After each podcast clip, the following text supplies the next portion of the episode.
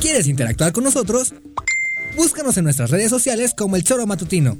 Agréganos en WhatsApp al 777-443-4208. ¿Y por qué no? Sintonízanos desde la página web www.elchoromatutino.com.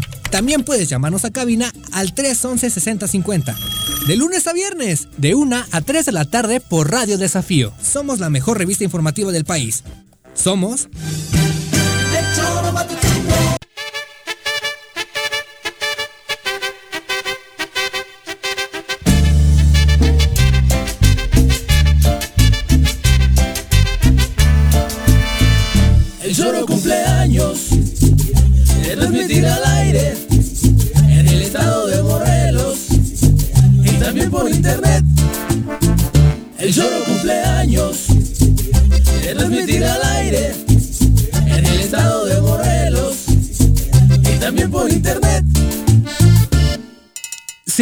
6.210 días, 886 semanas, 12.405 minutos, 15.678 entrevistas, 5 salidas del aire, 80.233 gritos en los debates, 105.672 risas compartidas y 12 productores.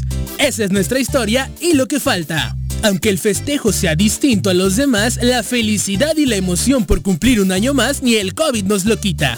Gracias por ser parte de esta historia.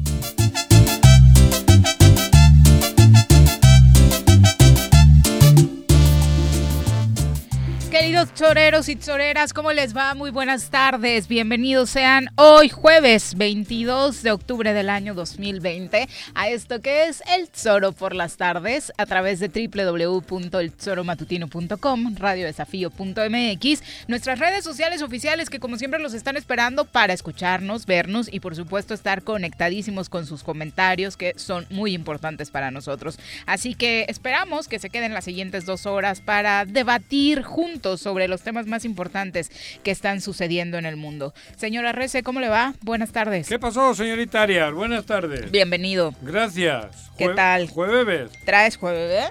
¿No? Sí. ¿No? No, no, no traigo jueves, ¿no? O, piensas entrarle al jueves, no, ¿no? No, eh, ando en calmita. Muy bien. La última peda cuando me puse, ay, cabrón, pues la semana pasada, no, no, ya hace rato que no me pongo una pedita. Ayer. No. ¿no? Hace 24 horas. No, me eché un vinito ayer, por ejemplo, un vinito tinto. No, no, no, no, no. Ando, ando relax. Mm. No están las cosas como para andar pedo. ¿Verdad tú? No. vamos a presentar a quien nos acompaña en comentarios. No le vamos a preguntar eso, obviamente. Una voz incómoda para muchos en el estado. Crítico en las redes y polémico en la cabina ya está con nosotros.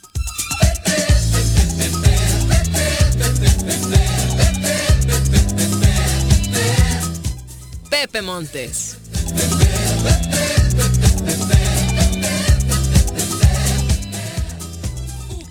Querido Pepe, ¿cómo te va? Bien, Viri, gracias. Nos encanta saberte bien, tenerte en cabina. Gracias, aquí estamos, a la orden. Saludos a toda la gente que nos escucha, que nos ve y que nos comparten las redes sociales. Y tú nos vas a compartir tips, ¿no? Para cómo cuidar nuestra seguridad. principalmente en los taxis. en fin. Bueno, ya les estaremos contando. Por supuesto, el gran tema en Morelos sigue siendo la detención de estas 141 personas. Sí, lo escuchó bien, 141 personas ligadas a las tomas de casetas en nuestra entidad fueron detenidas y según lo dicho hoy por el gobernador y las autoridades de seguridad, estarían ligadas al crimen organizado. Serían personas originarias, algunas de Morelos, otras de Guerrero, hay alguna de Michoacán y otra de la Ciudad de México entre los detenidos que habrían sido contratados por el crimen organizado para la toma de estas casetas que les dejó, la verdad es que ganancias bastante altas. Se habla de 600 mil pesos de lo que les quitaron nada más el día que los agarraron y antier. Y lo, lo interesante de todo esto es eh, cómo los hay muchos menores, de hecho la mitad son, son menores eh, de edad exactamente y les ofrecían 1.500 pesos diarios, ¿no? Que pues para cómo está la situación, nada despreciable. ¿no? 1.500 diarios no lo gana... sí, no, ¿Quién gana? o sea, por eso. ¿Quién gana 40 mil pesos al mes? Muy atractivo La oferta que les hacen sin duda es muy atractiva. Esto era parte de lo que decía en rueda de prensa hoy el gobernador del estado de Morelos. Las casetas de peaje en nuestro territorio. Esto me permite reiterar una vez más que en Morelos no cabida para la, imputador, la impunidad de nadie por encima de la ley. Recuerden que el derecho de unos cuantos termina donde comienza el derecho de los demás y no lo vamos a permitir más.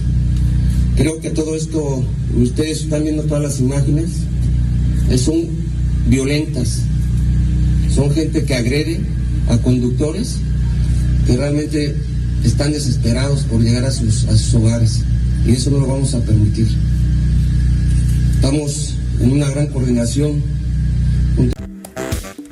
pues ahí está este señalamiento. No se va a permitir en Morelos que este tipo de personas actúen. Ya quien da más eh, detalles sobre la detención de estas personas era Adriana Pineda, que obviamente tuvo que actuar a través de la corporación que ella representa porque había tres choferes eh, que habían sido privados de la libertad, ¿no? Y que fueron liberados afortunadamente en esta detención. Esta es la explicación que ella daba así como la detención de 78 presuntos secuestradores, 43 hombres, 14 mujeres y 21 menores de edad, de los cuales por la edad son inimputables, por lo que fueron entregados a la Procuraduría de Protección de Niñas, Niños, Adolescentes y la Familia del Sistema DIF Morelos. Asimismo, se logró el aseguramiento de tres autobuses, cinco teléfonos celulares y un contenedor con monedas de, de diversas denominaciones. De las 78 personas detenidas, 61 son del estado de Guerrero, 15 originarios del estado de Morelos, una persona originaria de Michoacán y una más proveniente de la Ciudad de México. De acuerdo a información de inteligencia con la que se cuenta, el grupo principal proviene del estado de Guerrero, operaba a favor de un grupo delincuencial, mismo que, mismo que entregaba pagos hasta por 1.500 pesos a las personas que extorsionaban a conductores al condicionar el paso por distintos centros y casetas de cobro mediante la entrega del pago de una cantidad referida por ellos mismos como cuota. La noche de este miércoles, un grupo de personas se manifestó en las instalaciones de la UEX en donde bloquearon el acceso a las instalaciones y a la autopista. Pues sí, esto se dio anoche. Precisamente quienes se hacían eh, llamar familiares de los detenidos estuvieron un buen rato bloqueando el paso express para pedir la liberación de estas personas, cosa que como ya lo decía la autoridad no va a suceder. Pero además lo decíamos, ¿te, acuerdas que eh, no sé si fue la semana pasada que detuvieron en Guerrero, ¿no? A gente de Morelos, ¿no? Entonces, ¿cómo hacíamos como los intercambios de, gente Pero, y que no estaba pasando absolutamente nada? Entonces, y, y, nos cuestionábamos qué grupos son, qué bandera política o qué causa social están eh, teniendo como, como, como vaya, ¿no? Como, Pero como estandarte. Yo vuelvo a repetir, esto ya llevaba casi dos meses o más. Agarran unos pullman de Morelos y se arma el pedo. Porque si no, no. Cuando rompieron. porque una chica sube redes. Sí, sí, sí. Ahora me dicen a mí que son 74 secuestradores. No jodan. No jodan. Ojalá hubiesen detenido a 74 secuestradores. Ah, bueno, claro. Sí, bueno, les ponen esa etiqueta porque tenían retenidos a tres Por eso, hombre, no me jodan. Eso, este show era haber llegado hace dos meses y haberlos quitado, cabrón, y no haberlos dejado poner nunca. Ahora qué viene que han agarrado una banda delincuencial, un cártel. ¿Qué chora va a ser eso, hombre, por Dios? ¿Qué, qué no dijeron qué grupo delincuencial, pero sí se señala que es un grupo criminal del estado de Guerrero el que habría contratado a estas personas. Pero vale la pena saber, bueno, digo, para, que la sociedad lo sepa, pero... Yo aplaudo, tarde o lo que sea, aplaudo que se haya dado, que ya no se vaya a dar. Sí, pero... Y que, esté sucediendo en Morelos, porque hay otras entidades donde siguen tomadas casetas, ¿eh? y donde no se está haciendo nada, la de acá. Pero en la Ciudad de México, yo, yo pasé el martes a la Ciudad de México, no estaban pidiendo lana, ¿no? Al menos ese día pero sigue tomada la tomada, Y después en Hidalgo. Y después en todo, o sea, de pronto... Bueno, ¿tú crees que este esto va, va a repercutir en que haya menos delincuencia en Morelos? no, no, no, pero... Nada, para nada. ah, bueno, pero no vamos a minimizar esto. Pero tampoco magnificar. A mí me parece que sí es importante que se hayan liberado las casetas. Sí, joder, si era lo que decíamos. Lo venían, pero lo veníamos diciendo aquí. Y en todas partes. Pero ahora que magnifiquen, que estén dando ruedas de prensa como que ha caído el cártel completo, no me jodan. Si no ha pasado nada. Evidentemente no son no es una banda de secuestradores, ser, ¿no? ¿Qué Es- va, son chavos que estaban Este- ahí y que como Nada te. Le tocaron las narices a Pullman de Morelos y se arma el pedo. Porque no hay otra. ¿Cuántos llevamos pasando por ahí? Meses. Sí, y no pasaba Y nada. no pasaba nada. Y además gente Bueno, esa es y tu teoría. No, no, la teoría no, los tu hechos. teoría. No, lo- los hechos. Pues eh, hoy no dijeron absolutamente nada respecto a la empresa. ¿Y o de sea, quién no eran los, hechos. son los tres supuestos secuestrados? Había un trailero también. Bueno, pero Pullman, lo- las imágenes se vio que era Pullman de Morelos. El, autobús el- apedreado. el apedreado. Uno de los no- autobuses apedreados, porque ahora ya están surgiendo más de agresiones por parte de Claro, pero habían agredido a, a cuanta madre le, le había... A todos nos ha tocado pasar un rato de susto por ahí. Claro.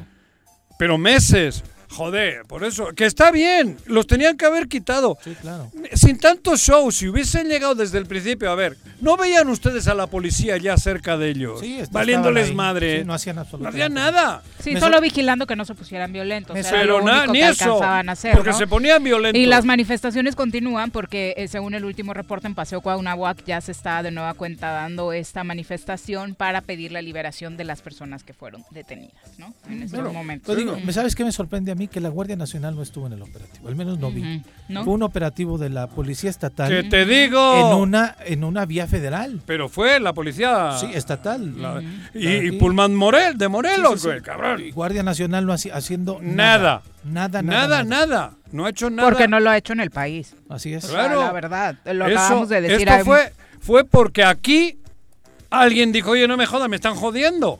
Pero está bien.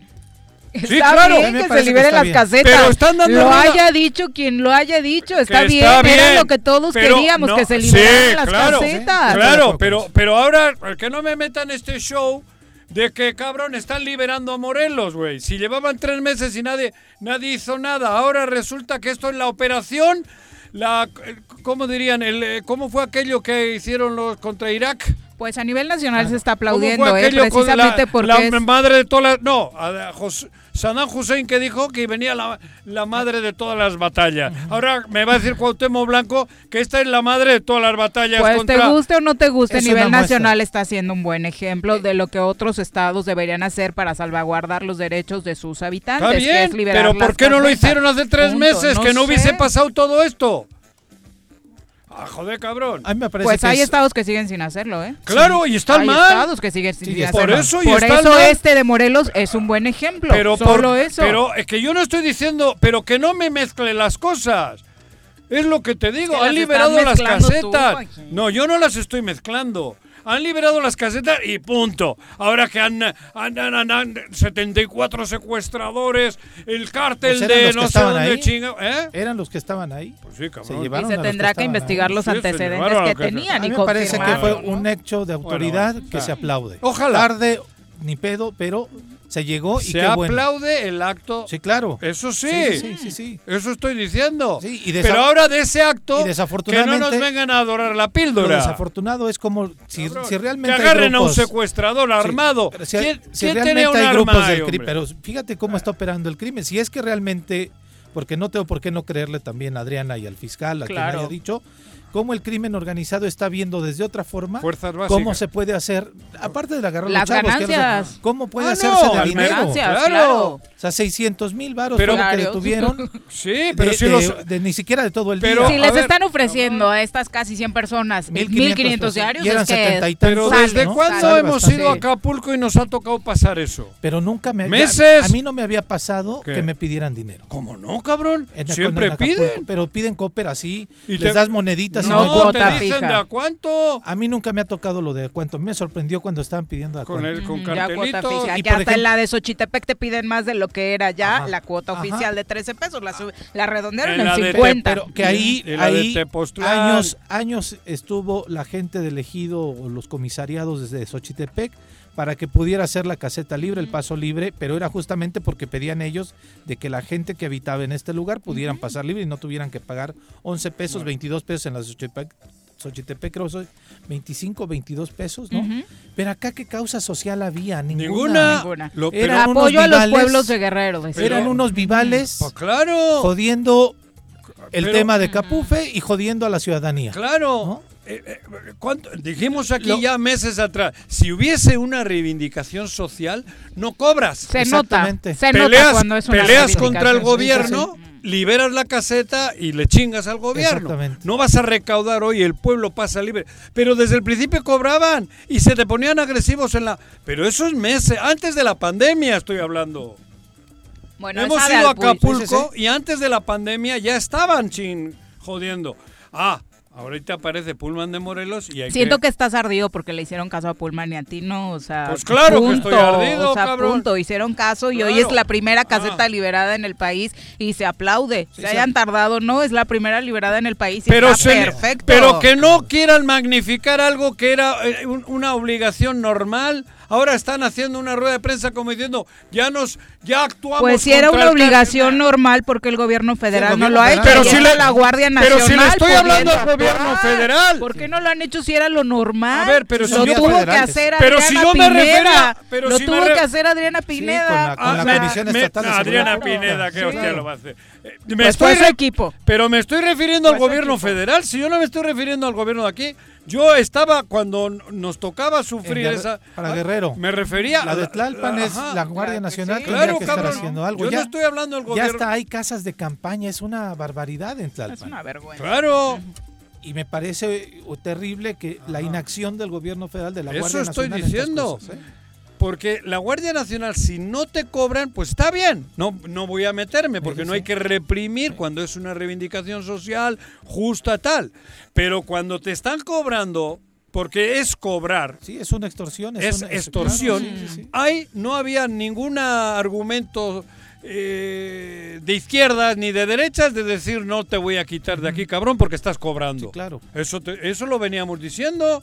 Si yo no me estoy metiendo con el gobierno del Estado. No, no, la otra es ¿cuánta lana saca Capuf en las casetas? ¿no? si estos güeyes, ahí vas dimensionando y luego te preguntas y después ¿por qué, ¿y por qué están tan jodidas las autopistas, caray? Eso.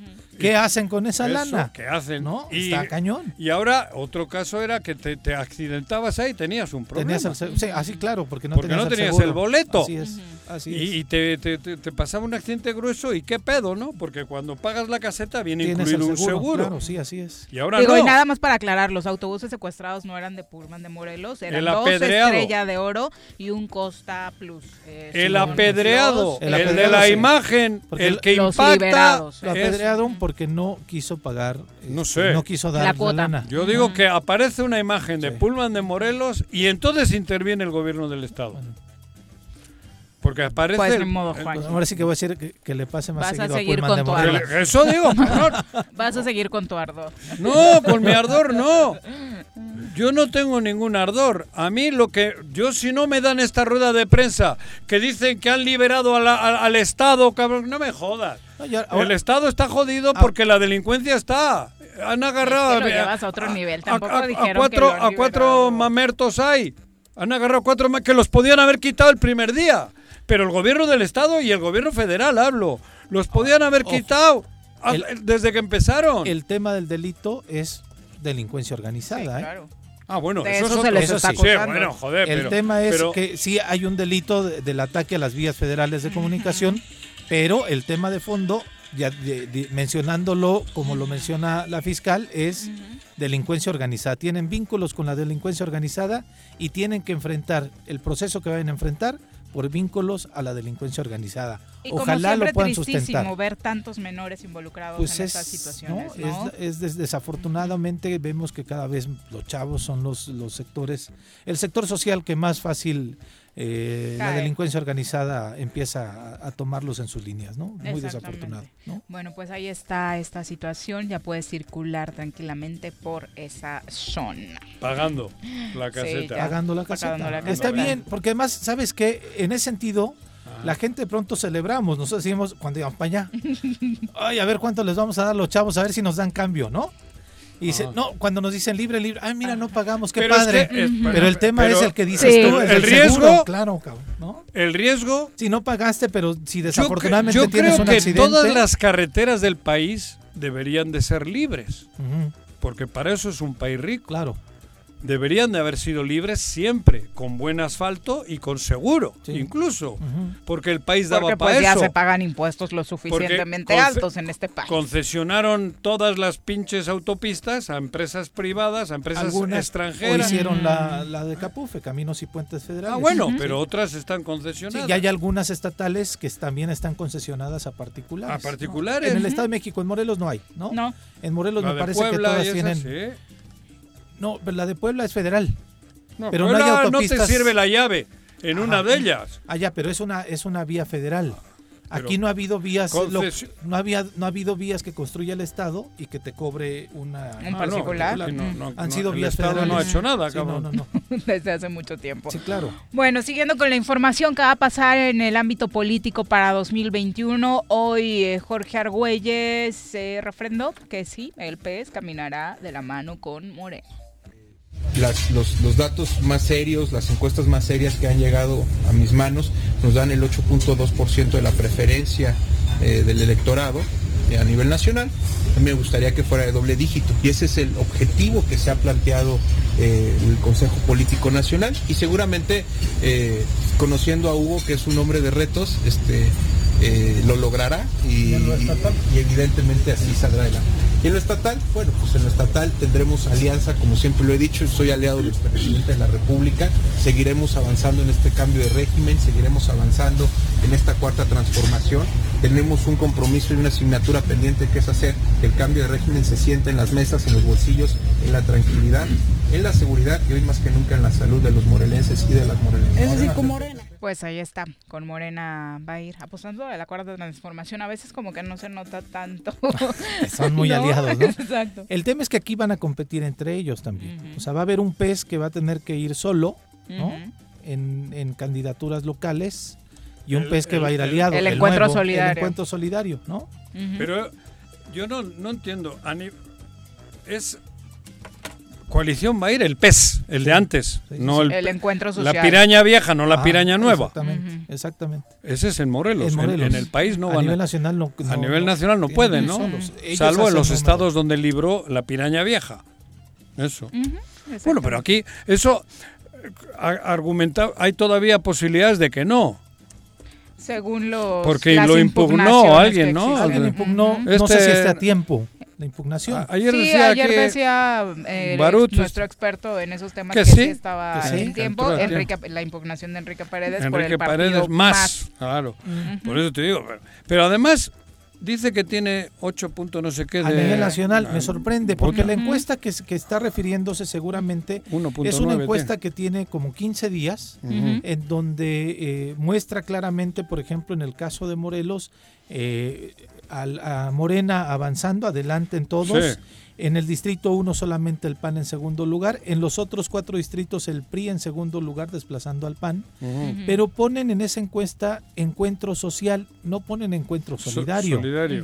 Entonces, porque nadie lo ubicaría, Sí, ahí claro. saldría menos uno. Entonces, en esa encuesta, si la gente votó por Encuentro Solidario, no es, es un partido inexistente. Si la gente votó por el nombre, si la gente votó por la figurita de Encuentro Social, Los el color morado. el color no va a ser el mismo, ¿no? El logotipo va a ser distinto. Entonces, bueno, pero aquí lo que está claro es que, sin duda alguna, que Hugo Eric es muy vivo y está operando allá arriba, porque le- el, el que el tribunal electoral le haya dado la, la libertad, eso se reflejó ayer en el Senado también, Sí, claro. ¿eh? Sí, sí, sí, Porque el PES él. votó, eso es la gratitud. con Es- es- este es el, ¿cómo se llama? El, El intercambio de El favores. intercambio de mercenarios. Sí, sí, sí. Porque eso es ser mercenarios, cabrón. Le dieron los votos a lo que quería el presidente, a cambio de que, pues de que el trife o el tribunal ese le haya dado la, el- la chingada esta, ¿cómo le llaman? La, Sí, el registro. el registro. El registro. Y aquí seguramente le van a dar que el encuentro social, la piraña vieja, pueda ir con Morena. Y se la pellizcó Morena. Porque ahí Morena no va a tener nada que hacer en Cuernavaca. Porque y en va- otras partes del estado. ni en- bueno, por eso ni en otras No partes. digo para que revise la gente de Morena Claro. o la gente que piensa votar por Ajá. Morena. eh, ¿cuál, cuál fue la alianza? ¿Dónde llevaron candidatos de More- de- Ahí- del PES? ahí va a llevarlos alianza? otra vez. Ahí los va a llevar otra, Otra vez. Entonces la militancia de Morena en Cuernavaca no, No va a tener candidato propio. Exactamente, eso ya es un hecho. Así es. Desde que el Tribunal Electoral le dio la franquicia otra vez al- a la piraña nueva, Sí. La piraña vieja en Morelos domina. Sí, así es. Y se lo dije ayer a... A Barú. no, al ¿A quién? Albarrán. Ah, Gerardo Albarrán, el presidente de Se lo- Morena. Se lo dije. Se lo dije, de nada sirve que iba andando por el campo, no sé qué dijo, pie a campo, pie a tierra, la hostia, y le dije, no, Que le madre, digan a. Rabín, Nada. que le digan a Lucía Mesa. Nada. Bueno, Lucía no sé qué va a hacer. Y le dije- Y ahora le, le regresaron al partido que estaba Ajá, haciendo Ricardo. ¿no? Pero le dije, esto, por mucho que me digas, el acuerdo ya está de antes y aquí ustedes ahora nada. Morena se la... Y lo dijo su candidato. Sí, porque Jorge Argüelles va a ser su candidato. Claro, Morena y. Como orgulloso Claro, chamilpense. Sí, claro. Claro, Lo dijo su candidato. Claro. Vamos en El alianza. chico de Chamilpa. Yo Exacto. voy a ser el candidato. claro. Este, entonces, gente de Morena van a votar por mí. El, porque el tribunal de acá, aunque lo haya apelado el partido más Sí. y el abogado este, ¿cómo se llama? Enrique Paredes. Enrique Paredes se la pellizcó. Sí. Porque ya viene. Nos guste o no, así va a ser. Así es. Eso se pactó antes del 18. Así es. Antes del 18 y ahora se va a repetir. Entonces, que no me vengan jodiendo los de Morena. Ahora, me parece claro que el PES va a defender la plaza, ¿no? Obvio. Y- Ah, no, claro. que serían muy brutos si no lo hicieran. Que la vuelvan a cagar Va como por antes. eso y más. Pero antes la cagaron. Sí, sí, sí. Porque se pelean entre ellos, quitan a Borboya, que, la- que querían al Alcalá, la puerta de Alcalá Norte, la otra. No abrió la puerta. No abrió la Alcalá. puerta. Sí, Y Toñito, entró ahí. el lobo, Ah, entró sí. Entró, sí, por claro. la puerta de Alcalá. Bueno, Hugo Eric Flores también habló el día de hoy y Puta. respondió a estos temas de Ya los valió que madres. pues le acusan algunos eh, transportistas y comerciantes y el mensaje que les manda él es que él nunca prometió apoyos, Claro. que no prometió darles recursos Ándale. como están afirmando algunas agrupaciones y dice que todo esto es un golpeteo Claro. político. ¡Mío! Le preguntaron también pues como a qué hora se va a retirar ya a atender asuntos partidistas como le están haciendo muchos superdelegados y lo que dijo es que primero lo tiene que hablar con el presidente de la República y luego de eso tomará una decisión. Eh, no se le ven muchas ganas, No, la verdad, a Hugo Eric. ¿Qué se va a ir? en Él es el rey en ¿no? Morelos. Él- él- este espacio se lo dejó, se lo prestaron por, por cuatro, cuatro años.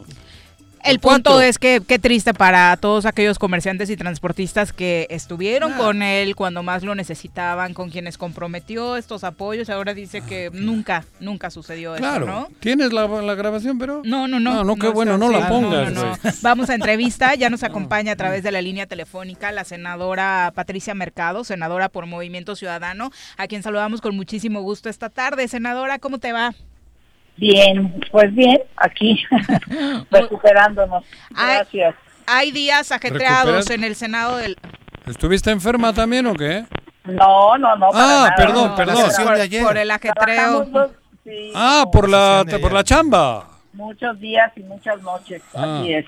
Eh, sí, días ajetreados en el Senado de la República y particularmente, pues queremos conocer todas las posiciones en torno a esta decisión ya tomada de los fideicomisos. Senadora, eh, ¿con qué sabor de boca te quedaste tras la determinación?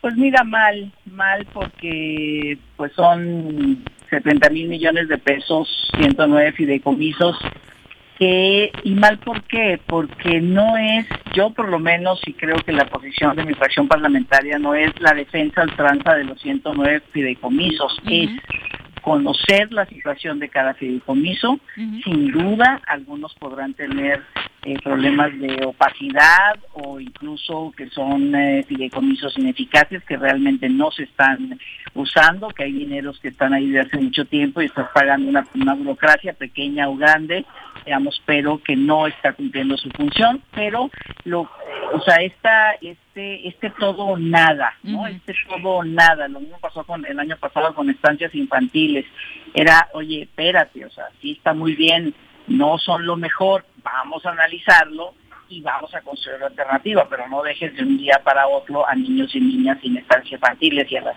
mujeres trabajadoras. Lo mismo acá.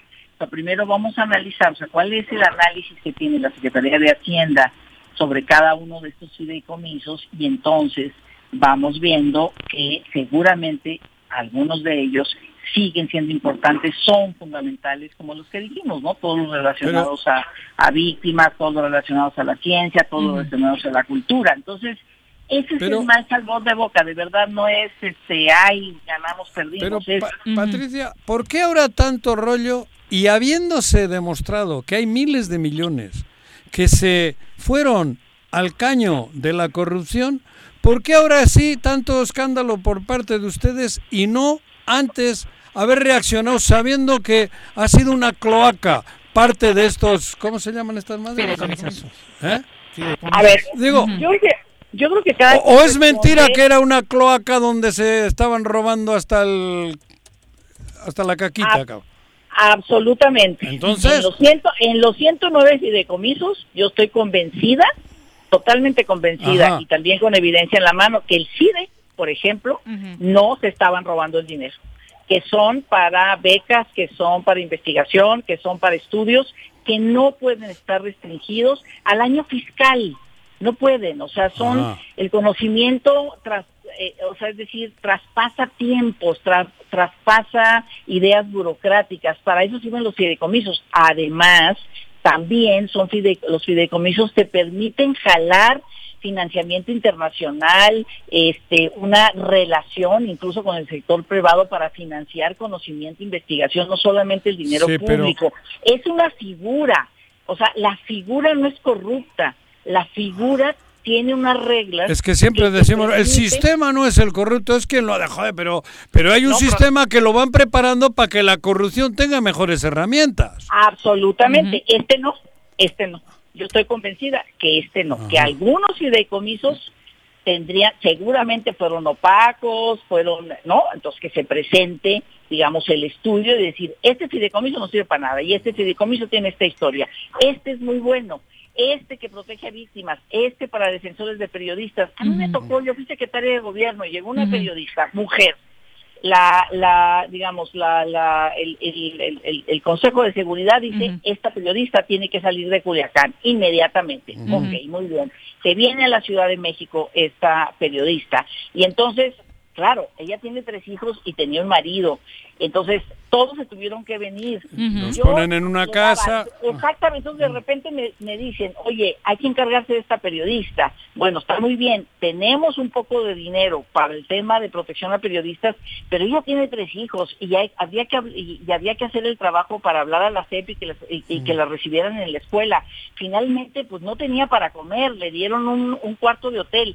Es decir, sí ese fideicomiso hay que incluso fortalecerlo, que tenga mucho más recursos para poder, me, explico, para poder atender a estas personas que no van, a, porque tú a lo mejor te van, te llegan en noviembre y le dices, ay, pues qué pena, ya se terminó el año fiscal, no te podemos apoyar, aunque el sistema de seguridad diga que tienes que salir de tu estado. Aunque tu vida esté en riesgo. Sí, pero, pero no han... Claro. O sabes qué, o sacar de tu bolsa como funcionario y decirte, pues ven. Pero no han dicho que lo van a des... no han dicho que van a desaparecer. el fideicomiso. El fideicomiso sí, pero no el. Pero no han dicho cómo lo van a operar. Pero no lo han quitado. Se, sabe, Pati, cómo van, van a operar estos casos. ¿Hubo algún ejercicio de este tipo para decir este tema va a continuar eh, bajo este esquema? El informe que da Hacienda y lo que ha dicho una y otra vez el secretario es, el dinero va a continuar, ahí va a estar el dinero. El, el tema es, si tú dices, ok, el fideicomiso no nos sirve, esa institución no nos sirve porque nos parece que es muy opaca y que se presta a historias de corrupción. Ah, muy bien.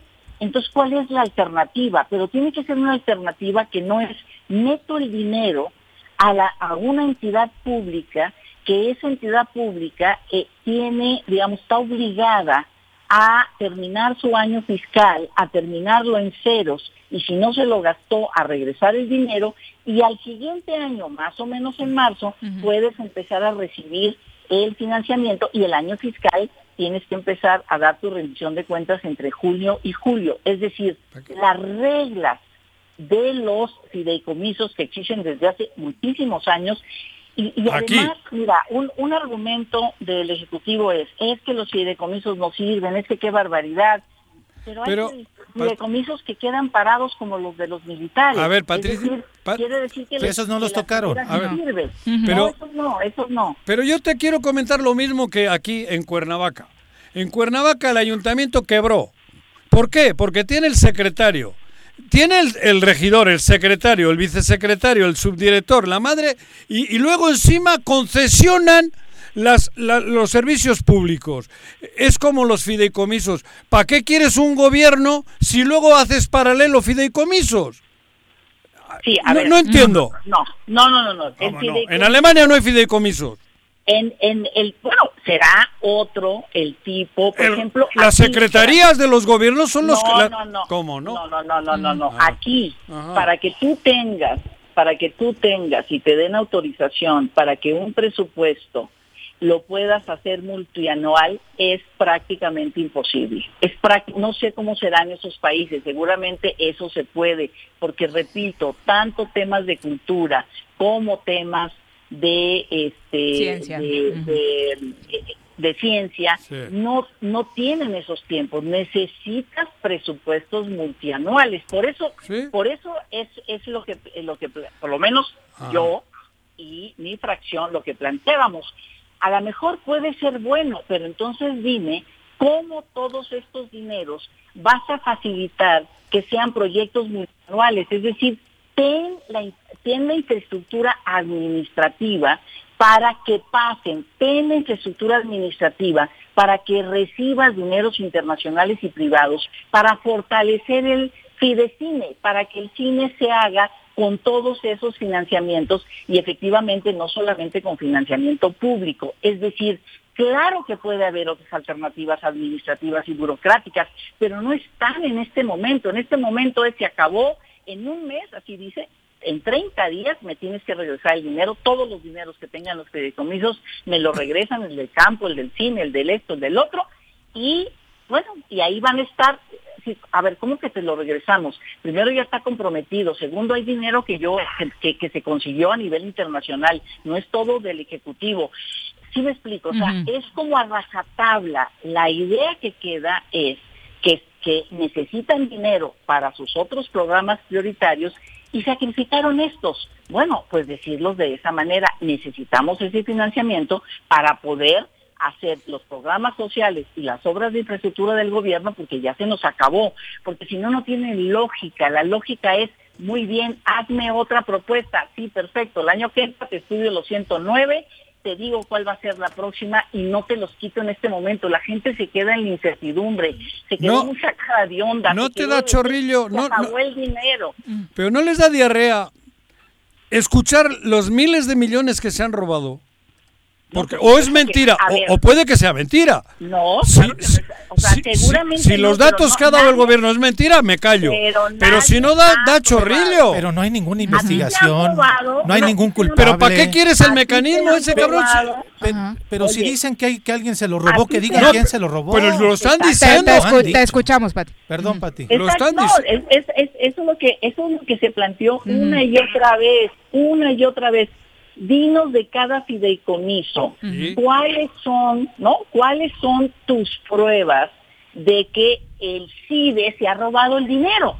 Las autoridades del CIDE, las autoridades de CONACYT, los becarios, las víctimas decían, oigan, pues- nosotros que andamos buscando a nuestros desaparecidos en fosas, las famosas rastreadoras Sí. que van, pues, esto, decían, bueno, si hay corrupción, no somos nosotras. No, claro. Es- Este fondo lo ganamos nosotras para poder hacer este trabajo como buscadoras de todos los desaparecidos. Ahí no se Entonces, mete, la, la, la mafia no, No. se ha metido en esos, claro. Exacto. Esos son la cara bonita, pero ¿dónde No. está? ¿Cómo Los, no? los hubieran dejado entonces. ¿Y quién ha dicho que los va a quitar? Los, programas. los fideicomisos Los fideicomisos sí, pero Ya no los programas. ya se los El fi- quitaron, el me- ya el- se los pero quitaron. La herramienta la Pero no ha habido claridad Eh, para ver cómo ¿ya se van a vendrá? ejercer. Pues, Y así vamos a Eh, ya ver. se eh, los no. quitaron. Senadora, Lo que ellas dicen en la es mañanera- castiguen a los funcionarios. En la mañanera a los de antier No a nosotras. Se hablaron de investigaciones que ya estaban avanzando en torno a los fideicomisos. ¿Confías en que se puedan dar en tiempo y forma para castigar a los responsables de desvío de recursos a través de estos fideicomisos? Seguramente nosotros ratificamos aquí en el Senado al fiscal y creo que está haciendo muy buen trabajo con lo que tiene y con lo que puede. O sea, yo no, yo no tengo por qué no confiar en que la fiscalía lo va a hacer y qué bueno. Pero es otra vez lo mismo. Yo les ponía el ejemplo de estancias como pueden ser otras cosas. El no Insabi también. Primero, exacto, como lo del Seguro Popular, ¿no? Finalmente yo, yo tenía ganas de votar a favor con lo del INSABI. Qué mejor que una política de salud universal, medicinas para todos, eh, todo cerca, digamos, un modelo de veras que garantice el derecho a la salud parejo para todas las personas. Pero no lo hagas así, no es a rajatabla este día y mañana aparece un nuevo sistema la dificultad que hemos tenido para enfrentar la pandemia tiene que ver con eso. Estabas haciendo algo nuevo y te llega esta situación y entonces ¿qué pasa? Pues te obliga a regresar y a usar tus servicios como los tenías. La posibilidad de la renovación es casi imposible.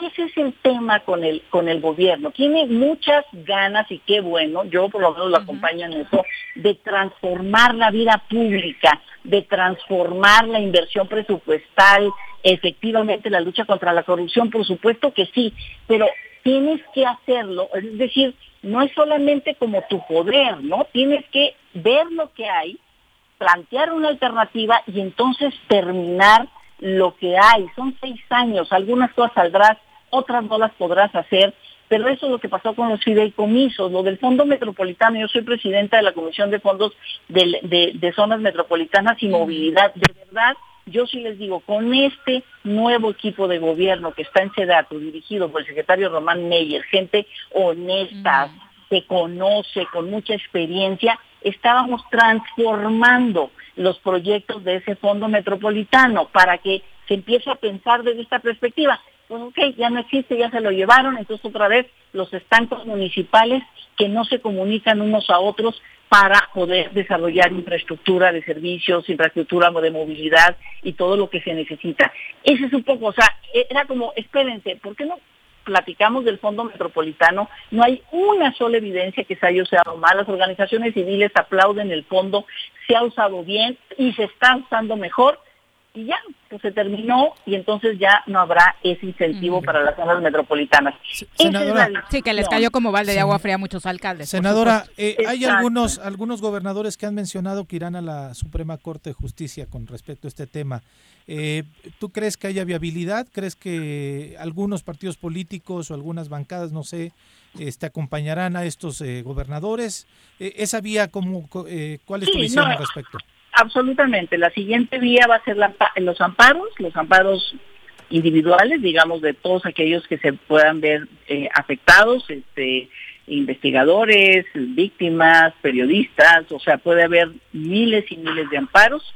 Eh, y segundo, bueno, los gobernadores, pues la parte que les toca en términos de federalismo, ¿no? Del, fortalecimiento del federalismo o más bien de debilitamiento del federalismo a, partir de que, por ejemplo, Fondo Metropolitano, Fondo Regional y algunos otros fondos como también los ligados al campo, pues fortalecían las finanzas de los estados para estos programas. Entonces, bueno, yo creo que ahora es el siguiente paso. Ya el legislativo pues ya, ya tomó su decisión, ahora vamos a ver qué pasa en el judicial.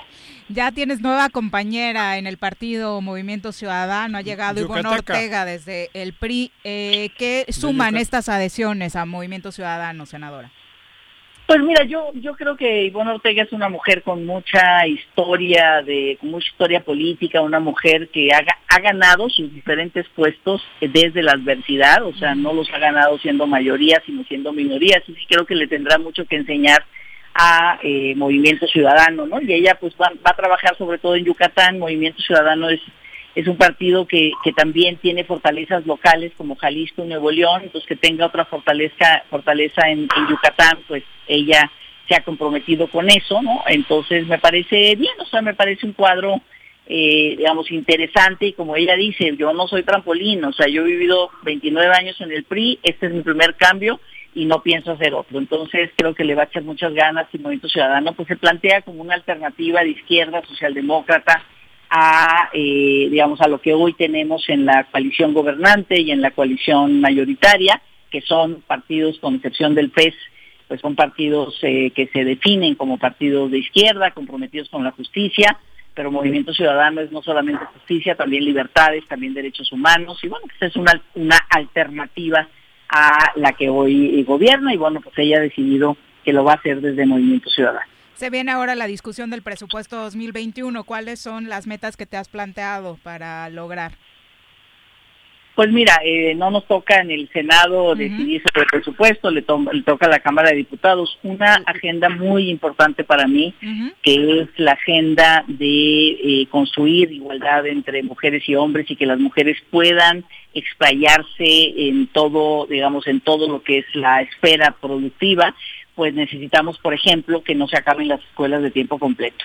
El año pasado nos quitaron las estancias infantiles, eh, eran 300 mil niños, solamente hay un dato de que la mitad este, siguió en estas estancias, ¿no? Con las eh, eh, y eso favorecía que madres trabajadoras que no están en la seguridad social pudieran tener servicio de cuidado de niños y niñas mientras ellas iban por un ingreso pues ahora las escuelas de tiempo completo vienen con cero, ¿no? Escuelas con eh, tres mil niños, tres millones, perdón, 27 mil escuelas. Eh, esto también para muchas mujeres eh, y hombres, ¿no? Pero bueno, muchas mujeres trabajadoras, pues ir por sus hijos e hijas a las 3 de la tarde, algunos en algunas de esas escuelas ya comidos, con comida caliente, pues era, era un antes y un después. Además el desarrollo de los niños, hay mucha evidencia y una de mis eh, pues de mis focos por lo menos personales de compromiso que tengo es eh, fortalecer que no desaparezcan escuelas de tiempo completo que tengan su, financiamiento y pues al contrario no tender a que eh, tender a, fortalecer una política pública como esta. Senadora muchas gracias por la comunicación. Gracias a ustedes. Hasta luego. Buenas tardes. Hasta luego. senadora es la una con 48, ahí está Patricia Mercado, por cierto, también. La famosa Patricia Mercado. Ex candidata a la presidencia de la República, ¿no? Era del PSD ella, ¿no? Era el PSD, bueno. en sus inicios. Fundadora. Activista, académica, ¿no? Toda la vida, fundadora del PSD. Fue jefa de, fue secretaria de, gobierno, en la Ciudad de México, con Mancera, ¿no? Sí. Sí, con Mancera. Antes. Una, una tontería ¿No fue de... con Ebrat? no. no. No, no, Con Mancera. Ah, con Mancera. Sí, fue con Mancera. Que por cierto, tremendo problemón, ¿eh? Fue inhabilitado. Un año. Eh, dijo que va a impugnar esta inhabilitación para cargos, luego de que la Contraloría lo inhabilitó por un año para ejercer cargos en la Ciudad de México por el tema de eh, recursos enfocados a la campaña de Anaya en el pasado proceso electoral. Pero él es senador. Él es senador actualmente. Está impedido para, cargos en la Ciudad de México. Para, emplearse, emplearse. Puro choro. No creo que busque chamba. Un año de senador. El senador le faltan, cuatro. le faltan cuatro. Una vacilada. Una creo que estaba pidiendo trabajo en el metro, güey. para enderezar las vías. Hola, ¿qué tal? Soy Mirel Martínez y quiero enviarle un gran abrazo a todo el equipo que durante ya 17 años ha hecho posible el choro matutino. No ha sido fácil, pero aquí siguen, más fuertes y más vivos que nunca. Para Juanjo y para Viri, mi reconocimiento por mantener vivo este proyecto informativo que tanto le ha aportado al estado de Morelos. Es un orgullo ser parte de la familia del Choro Matutino. Que sean 17 años más y muchísimas felicidades.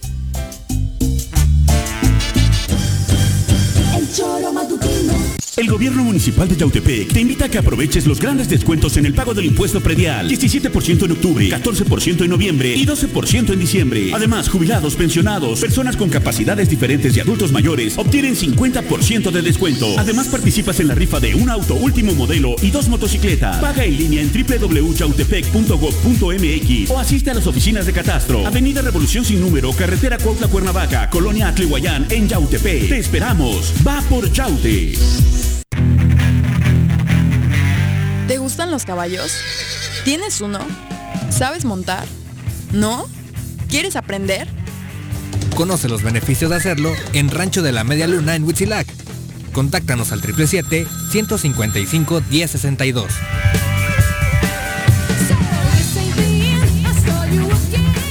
¿Sabías que ya puedes pagar tu predial 2021 en Emiliano Zapata? Aprovecha el 15% de descuento en pago anticipado 2021 durante todo octubre.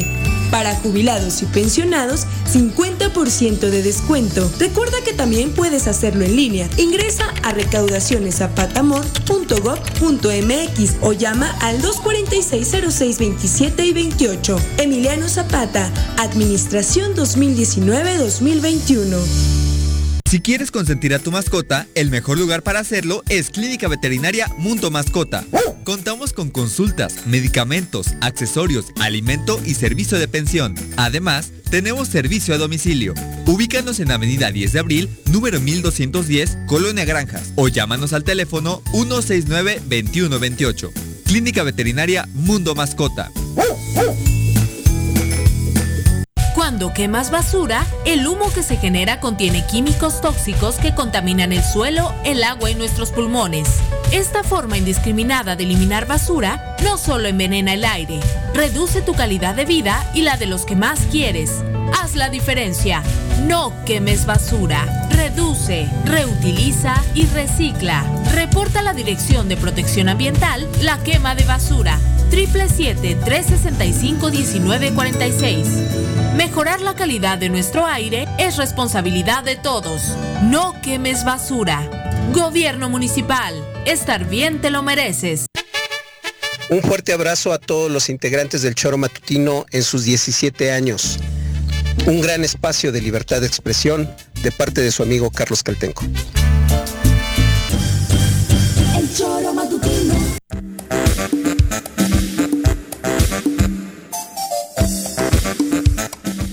Gracias por continuar con nosotros. Un abrazo a todos los que nos envían sus comentarios, como Jorge Armando Arroyo, dice Whirlpool, Volkswagen, Monsanto, Kimberly Clark, Bimbo. Son empresas multinacionales que recibieron millones de pesos de los fideicomisos. Deja tú la salsa para la pizza, los apoyos de Conacid para abrir siete restaurantes o churros fílmicos de Eugenio Derbez. Esa es la información que se ha estado dando en la mañanera. Por favor, Juanjo, te pido que te informes más para que puedas debatir debatir este tipo de políticos como Patricia Mercado, que tan campantes vienen a defender estas malas prácticas históricas. Ah, cabrón, ¿y yo qué sí he dicho eso? Es tu compañero de la cuarta te está dando elementos para el debate, güey. Pero si yo no necesitaba eso, yo le he dicho que se han robado miles de millones. ¿Para qué quiere que especifique es de que dónde? te me trabas y estás así como, ay, la caquita y el chorrillo y no sé qué diciendo tal. que soy un pendejo. Yo no defiendo. No, cabrón.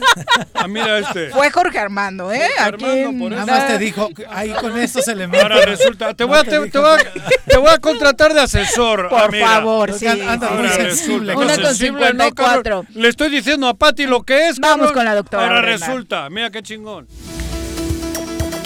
Desde la Academia de Ciencias de Morelos, la doctora Brenda Valderrama nos comparte la información más relevante del coronavirus. Doctora querida, ¿cómo te va? Muy buenas tardes. Hola, muy buenas tardes, Viri. ¿Cómo están, Juanjo? Doctora, con el saludos. gusto. Muy bien, doctora. Estoy viendo gracias. que en la Ciudad de México creo que regresan al semáforo rojo. Todo Donde indica. No debieron haber salido. Ajá, por eso te digo que, que tus presagios se van cumpliendo. Claro. Acaba Sí. de, acaban de comentar que regresa al semáforo rojo. Jacob le está diciendo que tiene, Tiene COVID. Tiene COVID, el otro tiene COVID, todo el mundo está recibiendo Contagiado. el trancazo. secretario de la defensa, ¿no? Me parece. ¿O quién era el Hay otro del varios. gabinete? Bueno, no, pero es por dar Sí. nombres, ¿no? Sí, sí, Sí, sí. sí. Pero en el entorno tenemos infinidad de gente con el COVID, cabrón. Que, que tenías razón siempre. Doctora. Doctora. O sea, te están dando los datos, eh, De- de- pues eh, la confianza en lo que venías pronosticando. Ajá. Así, es, me temo, me temo que en realidad la biología del virus es independiente de la voluntad de las personas. Claro. Y, de Y tiene un ciclo que se va a cumplir. Lo que podemos hacer es evitar que nos devasten el camino, pero no podemos cambiar la biología. Ya conocemos mucho de pandemias, esta no es ni la primera ni la última, como para poder pensar que por decreto o por uso de, de- de- de magia o de invocaciones íbamos a poderlo evitar. Pues la verdad es que eh, el ciclo se está cumpliendo. En España, en Europa, el rebrote está siendo impresionante. Ya el confinamiento ya es un hecho. En, eh, lo están haciendo por regiones, no están cerrando el país completo. Pero ya, por ejemplo, Suiza cerró fronteras, Hungría cerró fronteras, Australia cerró fronteras por un año. Entonces, cada quien va a tratar de, de defenderse lo más que pueda en este momento. Sin embargo, tampoco hay mucho que podamos hacer más que protegernos en, digamos, a, a- a- en, lo, en, lo cercano, en lo cercano, en lo individual, digamos. Y el ensayo de las vacunas tuvo una mala noticia después de darse a conocer el deceso, no lo habíamos platicado con la doctora, de uno de los voluntarios ah, eh, de la vacuna de AstraZeneca. Sí, este, mira, eso tenía que suceder, es parte del estudio, inclusive, inclusive puede ser que se mueran todos, porque la calibración de la vacuna es una de las cosas que se va a probar.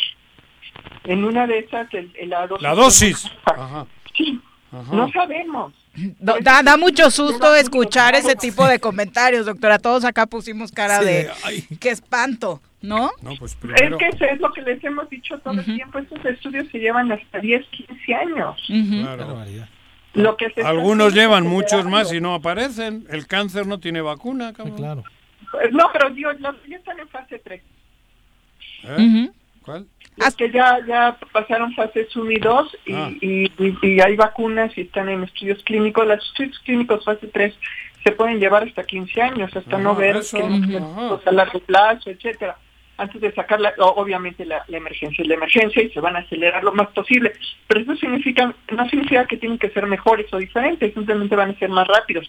Y la otra cosa es que va a haber un enorme riesgo para todos los que nos pongamos la vacuna, porque no sabemos cómo se va a comportar a largo plazo. Pero es un riesgo inevitable que vamos a tener que asumir. Sí, porque justo después de esta noticia de AstraZeneca salen los chinos a decir, pues nosotros en nuestros tres ensayos vamos perfecto, nadie se nos ha muerto, ¿no? Claro, el, estarán probando con los murciélagos, los cabrones. No, es que los chinos están usando virus, virus desactivados. ¿Qué quiere decir eso, Doc? Que, que a diferencia de las otras vacunas que utilizan procesos moleculares ¿sí? para producir la vacuna, los chinos se fueron a lo más directo, que es el virus desactivado. Sin embargo, producir el virus desactivado es extremadamente costoso. De hecho, las vacunas de los chinos son las más caras de todas las que hay en el mercado. Y por otro lado, no, no cualquiera puede producirlos. Montar una industria que te pueda producir los virus para desactivarlos está disculpen la expresión, en chino. Y ellos lo pueden hacer utilizan su industria, su, su industria militar para eso. Nosotros no podríamos. En México no hay ni un solo eh, eh, sitio que podría, pudiera hacer eso. Doctora, para Morelos, ¿cómo ves el escenario? Eh, ¿Crees que la semana que viene ya nos, nuestras autoridades vayan a, a recular, vayan en el semáforo? ¿Qué recomendación incluso tú, aparte de las autoridades, nos das para ya liberaron la, autopista. Ay, ardido. Mm. Pues la, primera es que, este, eh, que hagan más pruebas.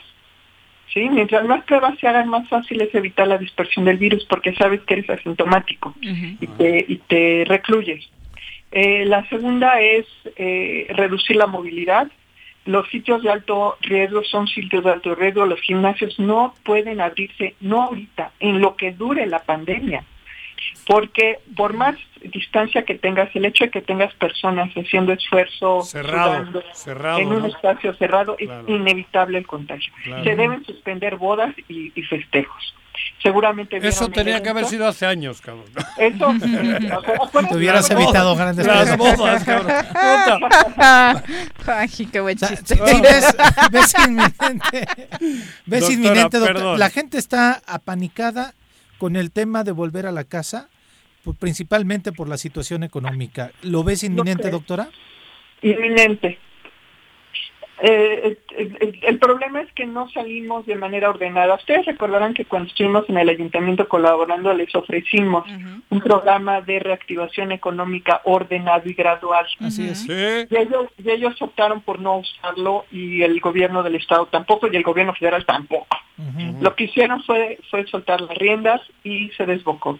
Y ante la vocación turística del Estado, pues se dieron muy, muy rápido, muy, muy rápido. Acuérdense, los balnearios se abrieron antes que, que las iglesias, ¿no? O sea, se hizo realmente un, un, una, un desconfinamiento desordenado que tiene consecuencias porque en lugar de, de, saber, por ejemplo, ahora en Europa están haciendo confinamiento y ya saben que va a ser por seis semanas, van a ser seis semanas muy difíciles, pero van a ser seis semanas. Aquí no, aquí fue totalmente lírico, sin orden, sin concierto, sin, métricas de cuándo cuando empieza la crisis, cómo regresamos.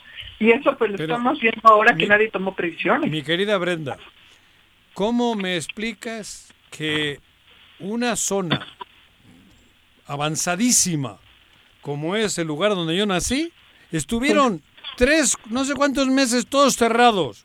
Salen y un pedo descomunal. Otra vez están peor. O sea, ¿de qué depende? Porque allí se creen que son Juan Camana y todos y de alguna manera aplican lo que tú dices. Pero están peor hoy. O sea, aquí tenemos una situación socioeconómica muy distinta, bueno, y en terrible. en Francia hay toque de queda desde por mañana, eso, ¿no? Entonces, claro, en algunas ¿cómo hablarías tú en Bilbao? Por ejemplo. Pues, pues, pues, disculpa Digo- la, la, la broma, pero No, no, no. ¿Eh? Hablaría en- En vasco. Ah, cabrón. Quédate en casa en Vasco, Juan en euskera, ¿cómo es? ya Vete se a te la olvidó. chica. Ya se le olvidó. Gerat, Geratu Suetzien. Ok. Nos puede Bueno. estar timando y nadie va a No, pero saber. ya- ya- ya en serio, No. ya en serio, yo creo que los, va- los- ¿Eh? se aplica para todos. No, para pero en serio, Brenda. Estamos hablando de una zona, de un país. Es que como con una da miedo ¿Eh? cómo, esos, cómo los números de, de Europa se han disparado casi al doble de cuando tuvieron su pico más crítico, Claro, doctora, ¿no? Por eso. Entonces yo no me espero cómo nos va a ir Sí, en este eso. rebrote a nuestro país. O no- o Claro, no- porque, porque además no tenemos medidas medidas alternas. En Inglaterra, por ejemplo, todas las personas que tienen autoempleo relacionado al tema turístico, por ejemplo, que tienen un bed and breakfast y, y van a dejar de recibir clientes, tienen acceso a un bono de compensación. Eh, y hay registros y todo. Aquí en realidad, y lo hemos discutido cien veces, se, se decidió no ayudar a los empresarios. Pero ya tienen lo de los fideicomisos, ya, ya ahí, de ahí va a sacar Andrés Manuel todo. Ojalá, ojalá porque el costo va a ser muy caro a la larga. Si no se aprovecha bien ahorita va a ser caro a, lo- a corto plazo y caro a largo plazo. Doctora, tu perspectiva es, en México, Morelos, ¿cuándo vamos a estar de la jodida? Ya lo estamos viendo, pero ¿cuándo vamos a estar peor de lo de la situación? El- el pico ¿En del qué momento tenemos que tener otra vez este pues las consideraciones que teníamos hace unos meses? Sí, claro, ten- tenemos, a ver, hubo consideraciones que nunca debieron haberse levantado. ¿Sí? No, no, se de- no, no se debió regresar a las escuelas, no se debió abrir las iglesias, no se debió haber regresado a los gimnasios, no se debió haber regresado al turismo de bodas, no se debió haber permitido reuniones de más de 20 personas en ningún aspecto y se debió haber provocado y, y- y, eh, eh, obligado al uso de cubrebocas en el transporte. Pero ahora nos mata el virus y de la otra manera el hambre. No, no, pero de lo que yo te dije, Juanjo, nada te mataba de hambre. O sea, eran Acompañado eran de se- eran- recursos, dice Ah, la bueno, doctora. claro, No, no, claro. pero además eran, eran sectores Sí, pero- muy específicos, muy, muy específicos, que por supuesto iban a padecer. Pero es la columna vertebral de Morelos. fue a confinamiento total, eso sí es grandísimo. Sí, claro. Lo que quitabas eran los focos rojos, Los puntos de mayor contagio, por supuesto. los, los sitios, las, las- las- las condiciones de mayor contagio. Si, si hubiéramos podido mantener eso como era la propuesta de la academia, hubiera sido difícil para algunos sectores que además hubiera sido más, más fácil ayudar. Pero estamos dando bandazos de abran todos, cierren todos. Eh, doctora, eh, comentario de Radio Escucha que creo que eh, nota un perfil ideológico en tus posicionamientos. Dice George Hernández, creo que la doctora es de derechas, todo le aplaude a los imperialistas y todo le reprueba a los socialistas. Ay Dios, yo no sé ni de dónde saca eso honestamente porque mis comentarios siempre son técnicos y basados en datos. Exacto, creo que es la estadística la base de todo lo que aquí nos comentas, ¿no? No, de hecho, de hecho la estadística que ustedes saben que yo llevo a partir de los datos oficiales indica que desde hace cuatro semanas repuntó en Cuernavaca y estamos en el nivel más alto de contagio de todo el periodo. Ah, ¿en serio? O sea, en Cuernavaca estamos en el, en el peor momento en este instante. En el, en el peor momento de Sí, no, Cuernavaca. Cuernavaca específicamente, el comité Claro. de contingencia Sí. que eh, Que en algún momento los funcionó. datos, sí, lo anunció también esta Los semana. hospitales Ujú. están. Wow. Y, y hay uno, el que inauguraron, que creo que no tiene nadie, porque no sirve para nada. ¿Cuál tú?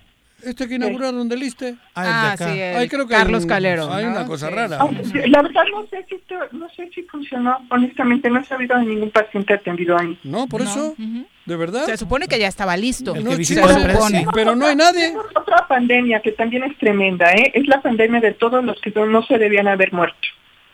Tres amigos míos eh, eh, murieron la semana pasada porque no se les dio la atención a sus digo. problemas. Ninguno de COVID. De otros, por otros, eso, sí, claro. claro. Pero tres murieron porque no recibieron en estos meses la atención a sus padecimientos La- que son naturales. Ajá. Esa es la otra pandemia, ¿eh? Claro. Doctora, muchas gracias por la comunicación. Muy buenas tardes. No, al contrario, nos vemos. Que estén muy bien. Cuídense. Agur. Buenas tardes. En vasco, ¿viste? Sí. Qué fuerte. Eh, no, las estadísticas, por supuesto. y es Etsean Egon, Juan José. Etsean Egon, quédate en casa. Es el eslogan que ha estado manejando el gobierno del país. Etsean Egon es, estate en casa. ¿Y tú qué dijiste? Quédate en casa, dije yo. Corrígele el gobierno vasco. No, ¿eh? el- es que no, tú, no, tú me has preguntado. Geratu es quédate. ¿Y hay qué te ha dicho? Etsean Egon. Eso es, Quédate. estate en casa. Ah. La traducción tal cual. Ahora me van a Ajá, joder sí, también. sí. Está con el pinche escuela también. Ya, ya, ya, ahora sí me voy. Ya van No dos en el día. Ah, joder, todavía falta, todavía falta programa. dice, dice Jorge Armando que no era su intención regañarte, No, solo pero- te pide que pongas atención en las mañaneras y punto. Pero si yo las mañaneras no las veo. Mm, pues deberías. Las, de- las veía. No, pero de vez en cuando sí, pero yo no me quedo dos horas ahora. No, no. la verdad, uy, cabrón, no. ¿Quién no va a la- aguantar? Mira, ni Juanji las No, aguanta. pero es que es verdad. Está cañón. No, ya pero- si ni Juanji aguanta las mañaneras. A ver, es pero, porque- pero no, no, a ver, porque no estoy de, de flojón. Mm, Yo ¿Qué tienes que salgo desde temprano. ujú. Llego y hago mis cosas, ¿no? Mis, mis asuntos personales y camino, veo las gallinas, los huevos, todo. Pero- pero- Limpio Sale a huevos. pastorear. Pero así fue Me esta semana cuando los, me empezaron toca a... limpiar los huevos, güey. No bueno. puedes vender Bueno, los huevos No, sucios. No, no, No, no. pues no. ¿No? No puedes andar con los Con huevos. los huevos sucios. sucios nunca, güey. No te los puedes comer. Claro. Vámonos a pausa, esto ya se puso mal. Om Shanti, un saludo de paz para todo el equipo del Choro Matutino. Muchísimas felicidades por estos 17 años informando verdaderamente de una manera tan versátil, tan activa, admirables, invencibles e incansables. Que sigan muchos años más. Con gusto y amor, Brahma Kumaris y Anabeli les desea siempre lo mejor. Om Shanti.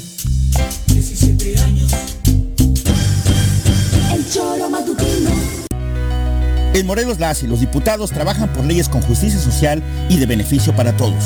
A partir de este año, las actas de nacimiento no pierden vigencia, así que ya no tendrás que gastar más para realizar tus trámites. Con acciones como esta, Morelos avanza. 54 legislatura. Congreso del Estado de Morelos. Cafetería, tienda y restaurante Punto Sano. Contamos con comida vegana y vegetariana porque nos preocupamos por tu salud.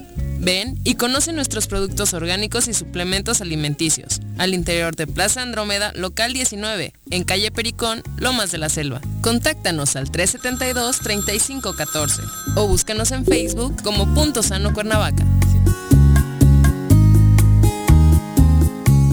El Ayuntamiento de Cuernavaca, a través de la Tesorería Municipal, te invita a aprovechar la campaña de descuentos en el pago anticipado del impuesto predial y servicios públicos municipales 2021. 50% de descuento de septiembre a diciembre a todos los jubilados y pensionados mayores de 60 años y personas con discapacidad.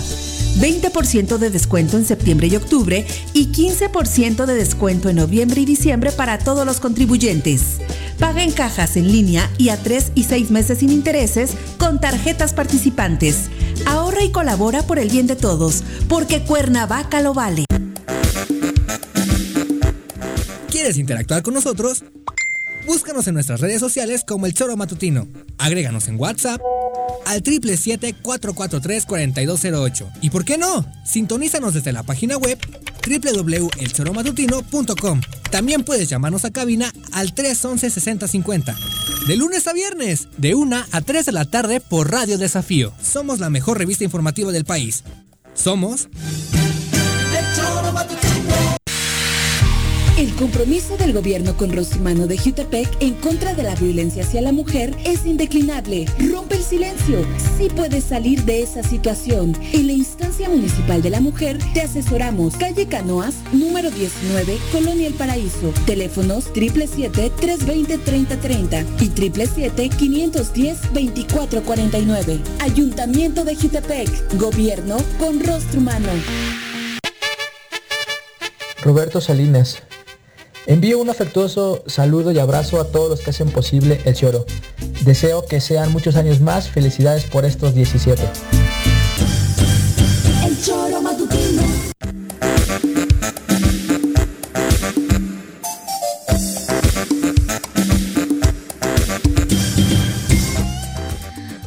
11 de la tarde, muchas gracias por continuar con nosotros. Vamos a las recomendaciones literarias. Nos enlazamos hasta Querétaro con Daniel Cetina. Dani, ¿cómo te va? Muy buenas tardes. Hola, Viri, ¿cómo estás? Buenas tardes, saludos a todos por allá, a, a tu audiencia. Gracias. Por acá el señor Arrece se enoja si no lo saludan, No, ¿eh? no, tú tranquilo. no lo escuchaba. ¿Cómo estás, Paco? Tranquilo, güey. ¿Cómo ¿Estás en ¿Cómo Querétaro? Acá estamos en Querétaro, cuando quieras darse una vuelta. Qué bueno. Pepe Montes también acá en Ah, cabina. Pepe Montes, saludos Pepe Montes. Maestro viejo. Daniel, saludos. Viejo conocido. Bastante, cabrón. Más, más viejo que conocido, pero te No, mando un abrazo. ¿Quién sabe? ¿Quién Tenés sabe? un parecido físico, ¿eh? Nada más por el pelón, ¿no? Sí, por el Separados al pelón. nacer. Traen el look de Cristiano No, Ronaldo. es que estamos pelones los dos, Dani. Por eso digo. Pero cachetones sobre todo. pero bueno. Eso sí, Bien. eso sí. ¿Y chupas? También bebe. Digo, ¿bebes? No, Un digo. poco, sí, un poco. Entonces también. Es que Juanjo hace lo otro, entonces no sé en qué sentido da la pregunta. Por eso me dejé la greña, güey. Bueno, no, no seas corriente. Tú eres del mundo de, de- de la cultura, güey. De la cultura. Sí. Pasemos a los libros. cultura. A los libros. Miren, hoy les voy a hablar de un libro que ha sido muy famoso, muy popular, pero no es tan sencillo de leer, sin embargo lo recomiendo mucho. Se titula El hombre en busca de sentido. Ay, es hermoso. ¿El hombre qué? Frankl. El hombre en busca de sentido. Ah, de sentido. Sí. De sentido. Víctor Frank era un psicólogo ya cuando empieza la guerra mundial, la Segunda Guerra Mundial, y lo llevan a un centro de estos de, eh, pues de concentración, A un campo. ahí este, en, en Europa, y él sobrevive. Y sobrevive, yo digo que Víctor Frank, en el centro de concentración, obtuvo la concentración necesaria para no perder la idea de su libro.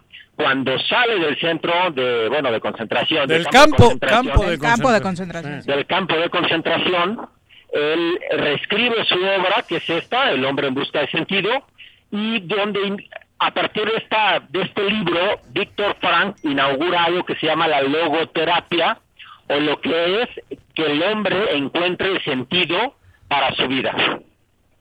Que es precisamente la gran lección. Él encuentra sentido y prácticamente eso lo salva, ¿no?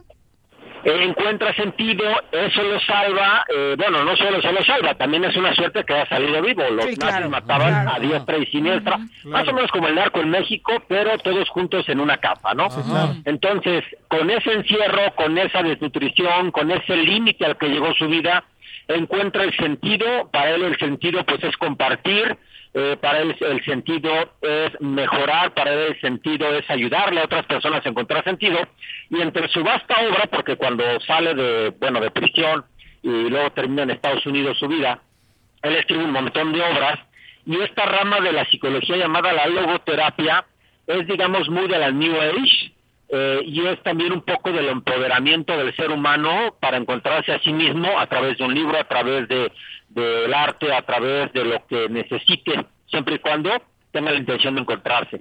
Eh, Es una gran lección leer este libro, Dani, porque lo que te puedes imaginar después de que un hombre pasó por tremendas atrocidades es que o salgas amargado o salgas con terrible depresión o con muchas de todas estas eh, actitudes que terminan por aniquilar al ser humano. Y con Víctor sucedió todo lo contrario, ¿no? Sucedió todo lo contrario, brilló, brilló profundamente y en una época de la pandemia con lo que estamos viviendo, en un encierro, digamos, eh, sí vale la pena volver a ver ese tipo de textos que no son nada superficiales, pero que tampoco es un libro de psicología, realmente es un ensayo de análisis del ser humano. Lo que Víctor Frank y otros judíos que sí salieron vivos y otros homosexuales y otros negros que, que salieron y otros kurdos y otros gitanos que salieron vivos de los campos de concentración, eh, alcanzó la resiliencia, que es esta capacidad de adaptarte a las nuevas circunstancias, muy a pesar de que sean contrarias a las mejores condiciones que puede encontrar el ser humano. Y en nuestra sociedad actualmente estamos viendo un momento difícil, pues vale la pena darte el espacio para encontrar el sentido a tu vida dentro de esta pandemia, que mejor con la compañía de un libro como el de El hombre en busca de sentido. Sí, y de pronto parece muy superficial eh, tener en mente ideas como esta de que la actitud sí puede cambiar tu vida, pero incluso él lo menciona en su libro, ¿no?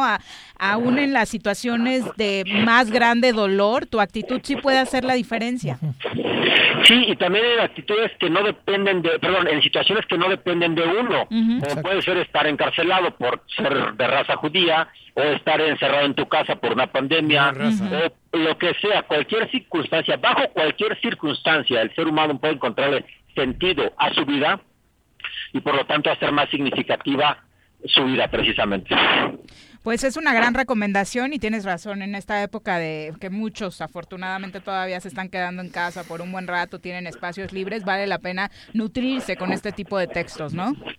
Que además puede encontrar cualquier mexicano en cualquier lugar de, o sea, este libro está en Sambors, está en una tienda de conveniencia a veces, está en un supermercado, está en cualquier librería, está online, está en PDF, está en ebook, eh, muy probablemente está en casa de tu amiga Está publicada en la editorial Herder, España o México, y está muy a la mano, a un precio, la verdad, bastante asequible. Eh, no es extenso, tiene unas 120 páginas en cualquiera de sus versiones y es bastante digerible. Muchas gracias por la recomendación, eh, Dani. Muy buenas tardes. Gracias a ustedes. Un saludo. Buena tarde. Saludos, saludos a Conín. Saludos. Abrazo fuerte. Adiós.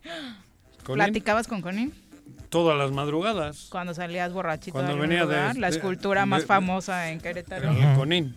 ¿Aquí con quién platicas, Juanji? ¿Con Don Pacheco ahí en el centro? Ese güey está... con un bol ahí en Catedral. No, tampoco. La Virgen en el Calvario. Esa, con la Virgen. Pero está la que yo, con la que platico. O el niño artillero ahí en este. Eh, siento que se le va más, ¿no? Porque el, morelote, el morelotes le queda una altura no muy propicia. El niño artillero. Debajo del tanque. Ahí. 2 con 18, vámonos a una pausa, regresamos. O el Zapata Botero de, ah, La paloma. Hola, ¿qué tal? Mi nombre es Mario Sariñana, el doctor Risas, y solamente felicitando por estos 17 años al encantador Choro Matutino. Saben que de corazón deseo muchas alegrías, deseo que vengan más años, pero sobre todo que siempre tengan la oportunidad de ser un medio importante para comunicar, para transmitir, pero sobre todo para eh, poder ser ese instrumento que tanto hace falta en la sociedad para sentirnos bien. Excelente día y un abrazo para todos ustedes con todo el cariño y todo el corazón. Pásenla bonito, 17 años, vamos por más. Choro unos días se aperturó una sucursal del Banco de Alimentos en el municipio de Jutepec, desde la cual se proveen alimentos a 200 habitantes. Si estás en posibilidades de contribuir con esta noble labor, te pedimos comunicarte al número 777-102-1334. Ayuntamiento de Jutepec, Gobierno con rostro humano. ¿Sabes cuántos tipos de violencia existen? La violencia física, psicológica y sexual destruye tu vida y la de los tuyos. Ya basta, no te calles, no estás sola. En Xochitepec cuentas con ayuda. Si eres víctima de violencia, acude a la instancia de la mujer o llama al 777-365-1945. No vivas en silencio por miedo o indiferencia. Gobierno Municipal, estar bien te lo mereces. Cafetería, tienda y restaurante Punto Sano. Contamos con comida vegana y vegetariana, porque nos preocupamos por tu salud. Ven y conoce nuestros productos orgánicos y suplementos alimenticios, al interior de Plaza Andrómeda, local 19, en calle Pericón, Lomas de la Selva. Contáctanos al 372-3514 o búscanos en Facebook como Punto Sano Cuernavaca.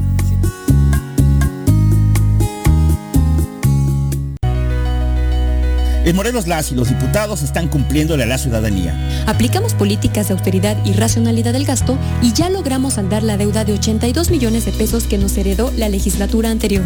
Con acciones responsables, Morelos avanza. 54 legislatura. Congreso del Estado de Morelos. ¿Te gustan los caballos? ¿Tienes uno? ¿Sabes montar? ¿No? ¿Quieres aprender? Conoce los beneficios de hacerlo en Rancho de la Media Luna en Huitzilac. Contáctanos al 777-155-1062.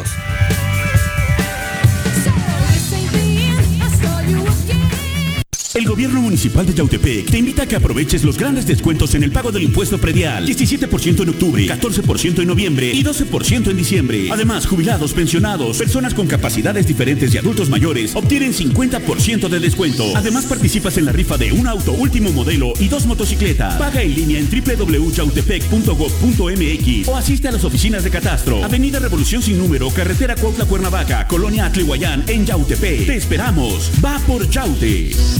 Si quieres consentir a tu mascota, el mejor lugar para hacerlo es Clínica Veterinaria Mundo Mascota. Contamos con consultas, medicamentos, accesorios, alimento y servicio de pensión. Además, tenemos servicio a domicilio. Ubícanos en Avenida 10 de Abril, número 1210, Colonia Granjas, o llámanos al teléfono 169-2128. Clínica Veterinaria Mundo Mascota. El Ayuntamiento de Cuernavaca, a través de la Tesorería Municipal, te invita a aprovechar la campaña de descuentos en el pago anticipado del impuesto predial y servicios públicos municipales 2021. 50% de descuento de septiembre a diciembre a todos los jubilados y pensionados mayores de 60 años y personas con discapacidad. 20% de descuento en septiembre y octubre y 15% de descuento en noviembre y diciembre para todos los contribuyentes. Paga en cajas en línea y a 3 y 6 meses sin intereses con tarjetas participantes. Ahorra y colabora por el bien de todos, porque Cuernavaca lo vale. ¿Sabías que ya puedes pagar tu predial 2021 en Emiliano Zapata? Aprovecha el 15% de descuento en pago anticipado 2021 durante todo octubre. Para jubilados y pensionados, 50% de descuento. Recuerda que también puedes hacerlo en línea. Ingresa a recaudacioneszapatamor.gov.mx o llama al 246-0627 y 28. Emiliano Zapata, Administración 2019-2021. Hola, soy Pamela Moncada. Quiero desearle a todo el equipo de Choro Matutino un maravilloso aniversario y que sigan llevando a toda la comunidad morelense lo mejor de las noticias. Les mandamos un fuerte abrazo y que se la pasen maravilloso de manera cibernética.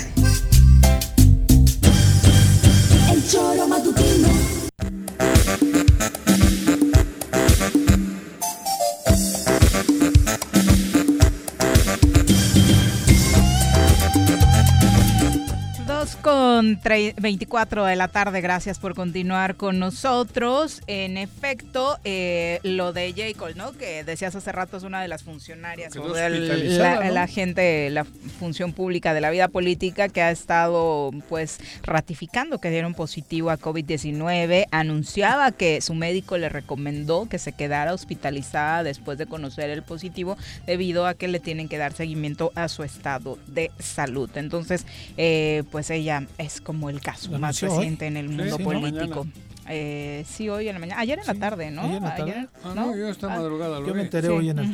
Sí. Eh, y bueno, eh, hablando de la gente eh, relacionada con la vida pública, también Sergio Bueno, lo recordarán, el ex director técnico de varios equipos, es víctima del coronavirus. ¿No estuvo aquí en y, Colibríes? No. No, ¿ah? No, no. Yo lo quité del Celaya. Y al parecer durante, eh, desde hace dos meses se le detectó, pasó eh, los 15 días, pero le ha dejado secuelas muy importantes, no ha podido recuperarse al 100%, Mira. se habla de que tiene eh, complicaciones serias en su salud, ¿no? Entonces eh, también es un caso de estos que vale la pena comentar para no quedarnos con la expectativa de que todos salimos bien librados, Sí, ¿no? la- Cuando No. damos positivo. Se está muriendo. No, y que nada más son los 15 días, porque pronto dicen, no, son 15 días y ya. Y la órale. libras. 15 No, días la secuelas. libra si no has tenido, ¿cómo le dicen? Eh, si, si ha sido solo Asintomático. asintomático. Sí, claro. Porque si te ha tocado, Sí, si tienes que, la Sí, hospitalización tiene secuelas. El ¿no? asintomático no ha tenido, diríamos, más que portarlo, ¿no? Así es. Pero por lo que dicen, si ya has tenido tos, fiebre, garganta y la chingada, aguas. Porque sí se te puede ir el, el pinche virus. virus. Pero algo te ha podido dejar por ahí en la sangre, Brenda secuelas. decía que Digo, incluso ya en me he el hecho hasta cerebro, experto, sí. ¿eh? Brenda decía que incluso en el cerebro. Porque te ¿no? sube Sí, sí, sí, sí. coágulos y esas madres. Sí, o sea, sí, porque sí. la sangre tiene un proceso raro. Exacto. El asintomático creo que es el único que, bueno, pues no has tenido ni síntomas, ni te no enteraste, tienes pedo, ¿no? ¿no? Prácticamente. Y hablando de este tema, la Universidad Nacional Autónoma de México ha anunciado que eh, se estaba analizando si regresaban o no a clases a cierre de este año. No. Ha dado como fecha tentativa enero de 2021. Este año definitivamente no habrá clases presenciales. Hemos hablado mucho de que en nivel medio superior la verdad es que no tiene las mismas afectaciones que en el nivel básico porque ellos ya de alguna u otra forma vienen trabajando este sistema, ¿no? Brenda Ujú. decía que eh, eh, habíamos eh, la habíamos regado en abrir en abrir las escuelas, pues yo no tengo un referente que se hayan abierto Escuelas, algunas no. escuelas, ¿no? Aquí No. en el estado, ¿no? No, no, no. No, yo, Escuelas yo, no. Yo de ser Abrieron de la allá. gente que estudió que En Europa, sí, Ah, en ok, Europa, sí. Entonces quizás se era refería en general. Bueno, tú aquí nos contaste, ¿no? De que tus Mis nietos, van a la estaban- escuela. Ah, sí, pero ahorita ya no, ¿sí? ¿Sí? ¿Siguen? ¿Siguen? La escuela todavía no les han cerrado. Ya. Ok. ¿No? Bueno. Siguen y yo, y yo sí calculaba que no íbamos a tener clases en este sí, año, ¿eh? ¿eh? Digo, en, dentro de toda la información, yo sí decía, en este año no va a haber, no va a haber clases, era muy Es difícil. que el no haber clases no implica el sistema económico. Ujú. En lo otro es el pedo. Digo, que los niños vayan o no, no afecta a la, a la- a la producción económica. Si vas en escuela particular, sí. No, pero sigues pagando, güey. Ah, sí, sí. Pero si No. no. si no tienes recursos para pagar la escuela también. Ah, bueno, eso por eso, pero para eso tienes que activar las los- otras. Y luego los maestros o les te están pagando menos o No, algunas escuelas dejaron de, de- de tener los pues servicios de algunos maestros, Bueno, sí. pero eso no. A lo que me refiero es que, ¿cómo paras la Nissan? Sí, no. A eso me refiero. La escuela, que estén los niños en casa y los maestros allá, bueno, los papás tienen que seguir generando dinero para pagar los que están en escuelas particulares. Pero la escuela no, no, no es el factor fundamental para que caiga la Sí, economía. estoy de acuerdo. Al revés. Ujú. Lo que sí afecta, eso es lo que yo le decía a Sí, Brenda. los restaurantes. Oh, ¿Qué mensaje dices en Bilbao o aquí? Porque es distinto, cabrón. Algunos sectores sí, nuestros amigos transportistas han insistido que hasta que no se dé el regreso a clases, pues obviamente ellos no verán un retorno de sus taxis. y rutas, El pecero, ¿no? Para ellos es fundamental. El taxi va, cabrón. ¿Eh? La La, ruta, pues el chofer vive de Sí, sus pasajes eso, y pero- obviamente, Sí, sí, pero salvo no- algunos eh, Claro, horarios es- picos, es siguen vacías durante todo el día, ¿no? Focalizas, pero la producción es la que no puedes parar. cabrón. Alex ¿Cómo? Gutiérrez dice que buena recomendación, es un muy buen libro, El hombre en busca de sentido, sin duda. Jorge Arturo Deloy dice, buenas tardes, tengo un viejo, un viaje programado, perdón, en Nosotros ocho días. yo uno aquí Nosotros también, ya le iba a decir. ¿Eh? tengo un viaje programado en ocho días a Cuernavaca y con lo que han dicho ya no sé qué precauciones ¿De debo dónde? tomar. Saludos desde Cancún, no aflojen, Joder. choreros. Amigo, pues te- igual mismo. trata de quedarte en casa y si sales toma las medidas este, necesarias. Toma ¿no? mezcal acá, el- Edgar García dice, contrario a la opinión anterior, a mí me parece que la única persona que ha dado contundentes y además acierta en sus estadísticas y proyecciones es precisamente la doctora Brenda. Al contrario de Gatel, que solo dice lo que el eh, AMLO le ordena Sí, y quiere no, oír. No, no es ni parecida a la responsabilidad. No, no, no, no. Aquí no confundamos. Yo científicamente puedo decir así, como lo hace Brenda y lo hace muy bien. muy bien. Pero ten 120 millones atrás de mexicanos. Ahí se combinan muchos factores. No solo puedes hablar científicamente de cómo atacar una epidemia. Y era algo que comentaba Cabrón. el doctor Gatel ahora que a inicios de semana se dio esta confusión porque el lunes le preguntaban en la mañana a López Obrador de hay rebrote y él decía, no, claro que no, no hay rebrote. Pues- Eso lo dijo a las 9 de la mañana. A las 6 de la tarde tuvo que salir Gatel y dijo, que sí. hay señales de rebrote. Es que Solo que al presidente le llegan estadísticas de economía donde afortunadamente Eso. las cosas no van tan mal como se avisoraba. Ajá. Ve las estadísticas que les damos nosotros, las sanitarias, las sociales y demás, y él viéndolo todo en su conjunto, pues Es- dice no hay rebrote. claro. Yo en esta conferencia donde hablo solo de salud, debo decirles si hay señales tempranas de rebrote y hay que tener Si cuidado. Claudia ¿no? quiere Debes ponerse de ser vocera de Gatel ahora. ¿Verdad? Porque de pronto que- ya sé. Yo, mira, que le he respetado el trabajo a Gatel. A mí, de- lejos de las críticas políticas y además del Ujú. manejo de la pandemia, le reconozco mucho a Gatel, pero de pronto se ha metido en unos enredos Sí, declarativos. Por eso digo, Pero Viri ahorita lo tiene- resumió de una manera tiene perfecta. que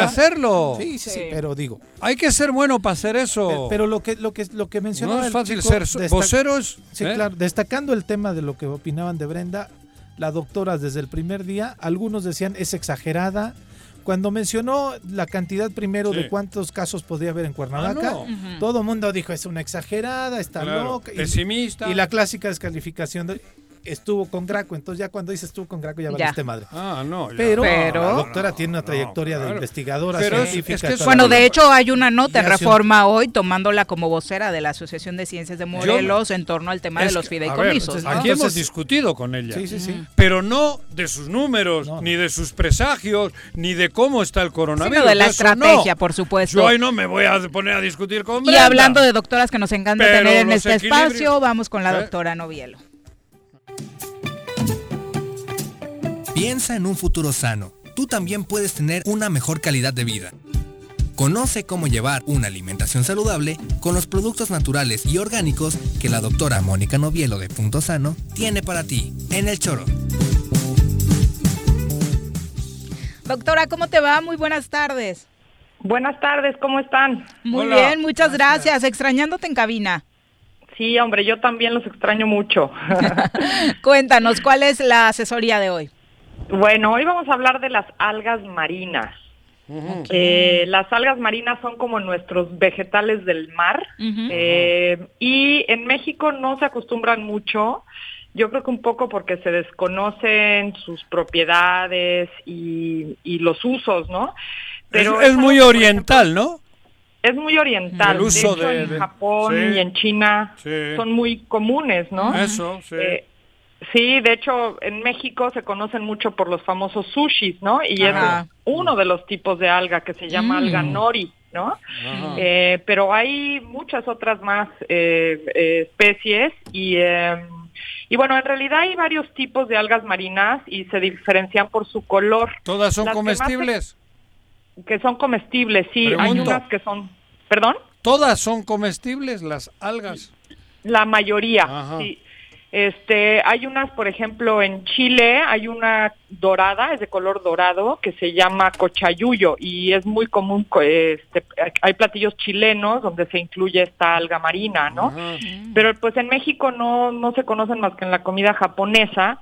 Y lo que sucede es que son súper nutritivas, o sea, tienen un montón de vitaminas. Tienen vitamina A, C, D, E, del complejo B y tienen sobre todo muchísimos minerales. Tienen muchísimo yodo, tienen magnesio. Hay unas que tienen mucho calcio, o sea, son buenísimas para los huesos, para, eh, pues sí, en general los dientes también. En, de hecho, en Japón, cuando los niños les están saliendo los dientes a los bebés que, que luego les duele y se rascan y están molestos, Ajá. les dan un pedacito de alga para que la, la estén chupando y mordiendo Para porque eso les calma por los, por los minerales. Ah. Ok. Oye, ¿se cultivan o son solo naturales? ¿Hay cultivo de, Pues- de algas? Yo no sé de ese tema. Creo que en- sí, en creo el- que ahora sí hay cultivos de algas y de hecho en México tenemos algas. ¿Ah, sí? Nosotros, yo la vez pasada les hablaba de la sal de Baja California Sí. y ellos mismos están comercializando algas marinas Ah, que las extraen de los mares mexicanos, ¿no? Mira. Entonces esto pues es también algo que se está volviendo nacional también. ¿no? Y este y bueno, eh, les digo que la que más se conoce es la nori por las por la por los sushis, ¿no? Pero hay, por ejemplo, una que se llama Isiki con H, que se usa mucho en Japón para, se la ponen en un puñito así en las sopas, ¿no? En la sopa de verduras o Como, pere- que perejil, como perejil, Como si fuera perejil y le da un sabor como a mar un poco, ¿no? Saladito. La gente cree que son que son saladas, pero Ah. de hecho tienen muy muy poco sodio. Tienen poquito, sí, pero muy poco, ¿no? No es Ajá. como la sal, ¿no? Entonces, eh, de hecho, de lo que más tienen es más bien yodo, que mucha gente se preocupa, ¿no? Y es- de hecho en México yodan la sal. ¿Las para que no algas una- las podemos considerar vegetales? Son vegetales Son- del mar. Así son vegetales llama, del ¿eh? mar, ¿no? Ah. Sí, ajá. Y de hecho algunas también tienen, depende del tipo de alga, pero hay unas que tienen mucha proteína también, ¿no? Entonces para la gente vegetariana les ayuda mucho comer algas. Y eh, otra cosa es que hay algunas, como la kelp, que incluso nos ayuda a bajar de peso. Entonces eh, se pueden usar para eso. En la antigüedad, los griegos, los romanos las usaban mucho para la piel, para, para las mujeres para ser más bellas y tener mejor este Mm. como tipo cremas, El- como como el- las la algas. Para el cutis. Para el cutis, sí, y por su con- gran contenido de minerales. De hecho, todo lo que tiene mucho mineral ayuda mucho a la piel. Entonces, el comerlas nos va incluso a mantener más jóvenes, ¿no? O sea, con un aspecto más juvenil, porque nos va a ayudar a que nuestra piel esté en, mejores condiciones. Ahora mismo la que está de moda es la espirulina, doctora, esa también entra en este... Sí, ¿La bueno, alga la espirulina? espirulina ¿O no, entra dentro de...? Ok. ¿Eh? Sí, pero también es un alga y esa está en, en más bien en lagos. Ah, ok. Dulce. De hecho, en México había mucha alga espirulina, pero pues como ya los lagos se han secado, pues ya Ahí no en la hay barranca mucha, búscale, ¿no? No, Ahora se trae mucho de. Chile, pero mira, sí, sí, esa una- alga también es muy buena, la espirulina lo que tiene son muchísimas proteínas. Y es Oye, pero ¿cómo, cómo se come?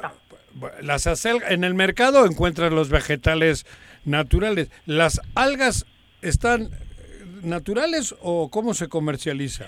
¿O No, las deshidratadas? o, venden- co- o cómo las venden deshidratadas. Eso, o sea, ¿no? si tú, Ah. sí, si tú compras, por ejemplo, una bolsita, de alga Isiki, por ejemplo, Ajá. vas a ver que son que son pedacitos negros, ¿no? Deshidratados. Muchas ya vienen hasta cortaditas, así en Ah. pequeños este cachitos y nada más agarras así un puñito y se lo puedes echar a una sopa, o sea, es muy fácil. Porque De está prohibido ir al mar y sacar algas. No, pues está difícil, son muy profundas. Por eso, ¿no? pero además es un producto prohibido. Digo, Tengo, tengo entendido que ¿Está penalizado? está Sí, no, penalizado. necesitas permisos, ok. Ajá, sí, no, pues no cualquiera puede sacarla.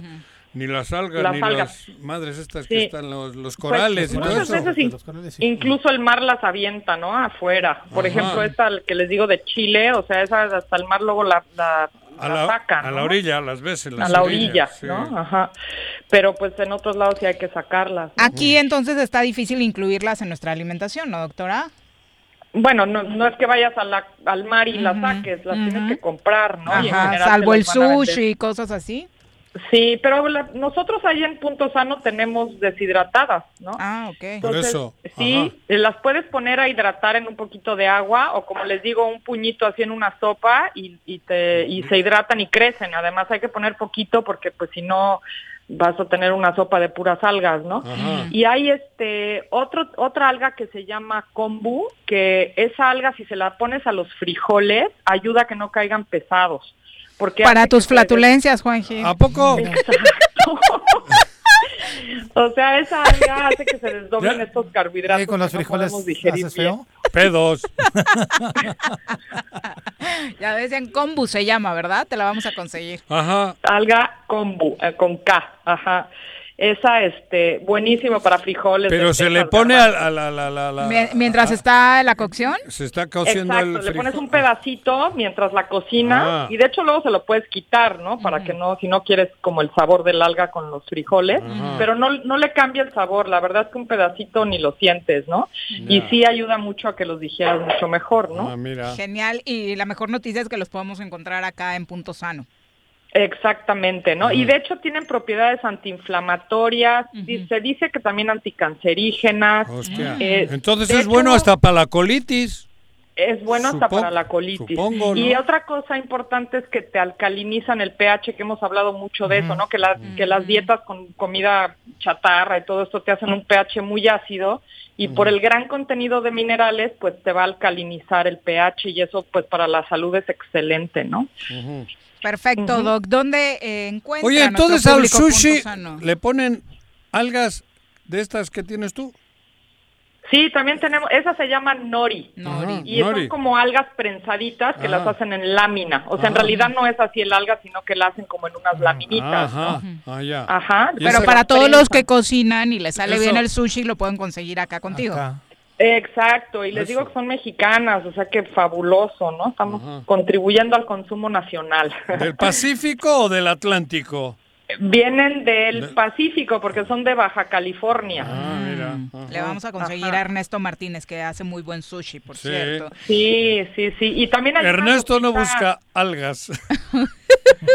Le llegan. Le llegan. ¿Tiene buen proveedor? De- Desde Colombia, desde Colombia. Ajá. Este, oye, Doc, eh, recuérdanos la dirección de Punto Sano. Sí, estamos en la Plaza Andrómeda, en el local 19, eh, ahí muy cerquita de ustedes. Muchas gracias. Y, y pueden encontrar otra que se llama wakame, que no sé si han probado una sopa en japonés que se llama misoshiro. Ah, sí. Ajá, bueno, esa sopa le ponen esta alga que se llama wakame y también es súper nutritiva, ¿no? Y sí, cae muy bien. La verdad, ese tema de la digestión no, no cae pesado, esa, ese tipo sí, de cosas. no, al contrario, o sea, te ayuda a digerir, a desinflamar, a muchas cosas, ¿no? Exacto. Muchas gracias, Doc. Muy buenas tardes. No, gracias a ustedes y bueno, pasen a comprar sus algas para estar más saludables. A Juanji le hacen falta. Para los gracias. buenas tardes. buenas tardes, gracias. Bye. Eloísa Fuentes, saludos, gracias. Dice, claro que hay rebrote y, y se avecina mucho trabajo, en eh, trabajo en una clínica y se avecina mucha mucha chamba, ¿no? Pues qué terrible. Y es que mira que sí Porque me he enterado ellos son yo los que más están padeciendo. como al inicio, ¿eh? Al inicio me enteré de muchos Pepe, casos sí. y ahora me he enterado de muchas más personas. ¿no?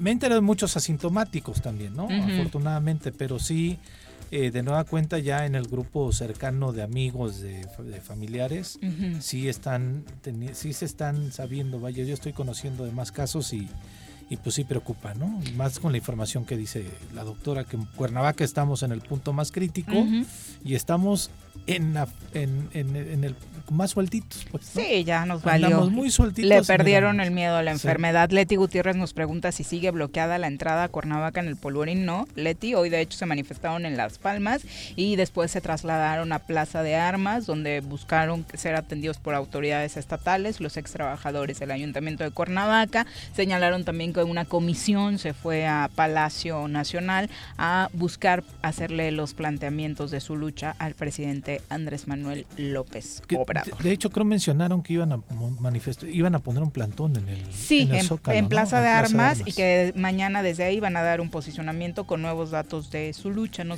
sin saber exactamente a qué se Este es el caso ¿no? de acá. Estaba leyendo que en Cuautla el alcalde había mencionado que también iba a haber un mocha al 50%, pero de trabajadores de confianza, le decía, ¿no? Exactamente. Son situación las 2.43. Vamos a saludar con muchísimo gusto a través de la línea telefónica a Martín Curiel Gallegos, líder del Sindicato Nacional de Trabajadores de Capufe. Eh, Martín, ¿cómo le va? Muy buenas tardes. Buenas tardes, a sus órdenes. Eh, vaya situación la que han estado viviendo con la toma de las casetas. Eh, Martín, cuéntenos eh, cuáles son las, los principales problemas que causa para Capufe. Bueno, eh, nos preocupa lógicamente el daño patrimonial que se ha venido causando, pero pues el problema es que han estado agrediendo a los usuarios de las autopistas, a los autobuses, a los camioneros, y pues ellos con justa razón reclaman pues qué es lo que está ofreciendo Capufe en relación a la seguridad para transitar por las carreteras o llegar a una plaza de cobro y tienen toda la razón. Eh, Sin embargo, eh, nosotros hemos dejado en claro que son las autoridades las que, la- primero las autoridades administrativas de Capufe, las que tienen que hacer todas las denuncias y solicitar la presencia de las diferentes autoridades para que se actúe en consecuencia. El delito que se comete es ataques a las vías de comunicación, existe sabotaje, aso- asociación delictuosa y eh, tomar de manera indebida e ilegal los recursos públicos. Son los delitos que, que se tienen que perseguir. ¿Ha, ha habido, han, eh, se han dado agresiones para trabajadores de Capufe, Martín? Sí, definitivamente, definitivamente hemos tenido a seis compañeros en diferentes partes del país, sobre todo aquí en el estado de Morelos, hospitalizados que los han golpeado, eh, vaya, de manera severa y este y se han hecho las denuncias correspondientes. El patrón Capufe tiene que ofrecernos una área segura para trabajar y está obligado también a acompañarnos para hacer este tipo de denuncias. Martín, usted tiene el contexto de lo que sucede en todo el país. ¿Es Morelos el, el estado eh, más afectado por esta situación? De momento sí, desde hace algunos dos o tres meses, el estado de Morelos, eh, la caseta de Tlalpan, la salida de México la consideramos como parte del estado de Morelos. Todo el aforo vehicular viene hacia esta ruta. Este, por lo tanto está considerada. Y ahí empieza eh, este tipo de actividades, en ocasiones Tepoztlán, en ocasiones Huacalco, no se diga la Velasco Durán, que es donde, donde la gota derramó el vaso, que apedrearon a uno de los autobuses y a otros vehículos. Y así se extiende por todo el país, pasó Morelos, La Venta, etcétera, etcétera. Pero sí, definitivamente es más grave aquí en el estado de Morelos. Esta detención que se realizó tras estas agresiones que nos comenta en Alpuyeca, eh, ¿qué les dicen? ¿Confían en que pueda acabar con esta situación que están viviendo? Sin duda tiene que ayudar, sin duda, ya, ya tenían que haberse tomado algunas acciones. Este, porque una cosa es que la gente se manifieste, manifieste sus inconformidades o reclamen algo, y lo hacen de manera eh, pacífica, vamos a decirlo. Este, no sin dejar de reconocer que de repente algunas manifestaciones pues llegan sumamente agresivas, pero regularmente la gente que va a protestar por algo, que va a reclamar algo y que incluso llegar hasta pedir alguna cooperación no agrede a nadie. Sin embargo, las actividades que hoy estamos viendo en todas las plazas de cobro eh, se distinguen por, por llegar de manera muy agresiva, destruyendo las cámaras, eh, amedrentando y quitándoles hasta lo que hayan recaudado los trabajadores. Todo esto pues se convierte en un verdadero problema para nosotros por los procedimientos administrativos. Martín, eh, obviamente las pérdidas económicas han sido muy fuertes. Son millonarias, definitivamente son millonarias.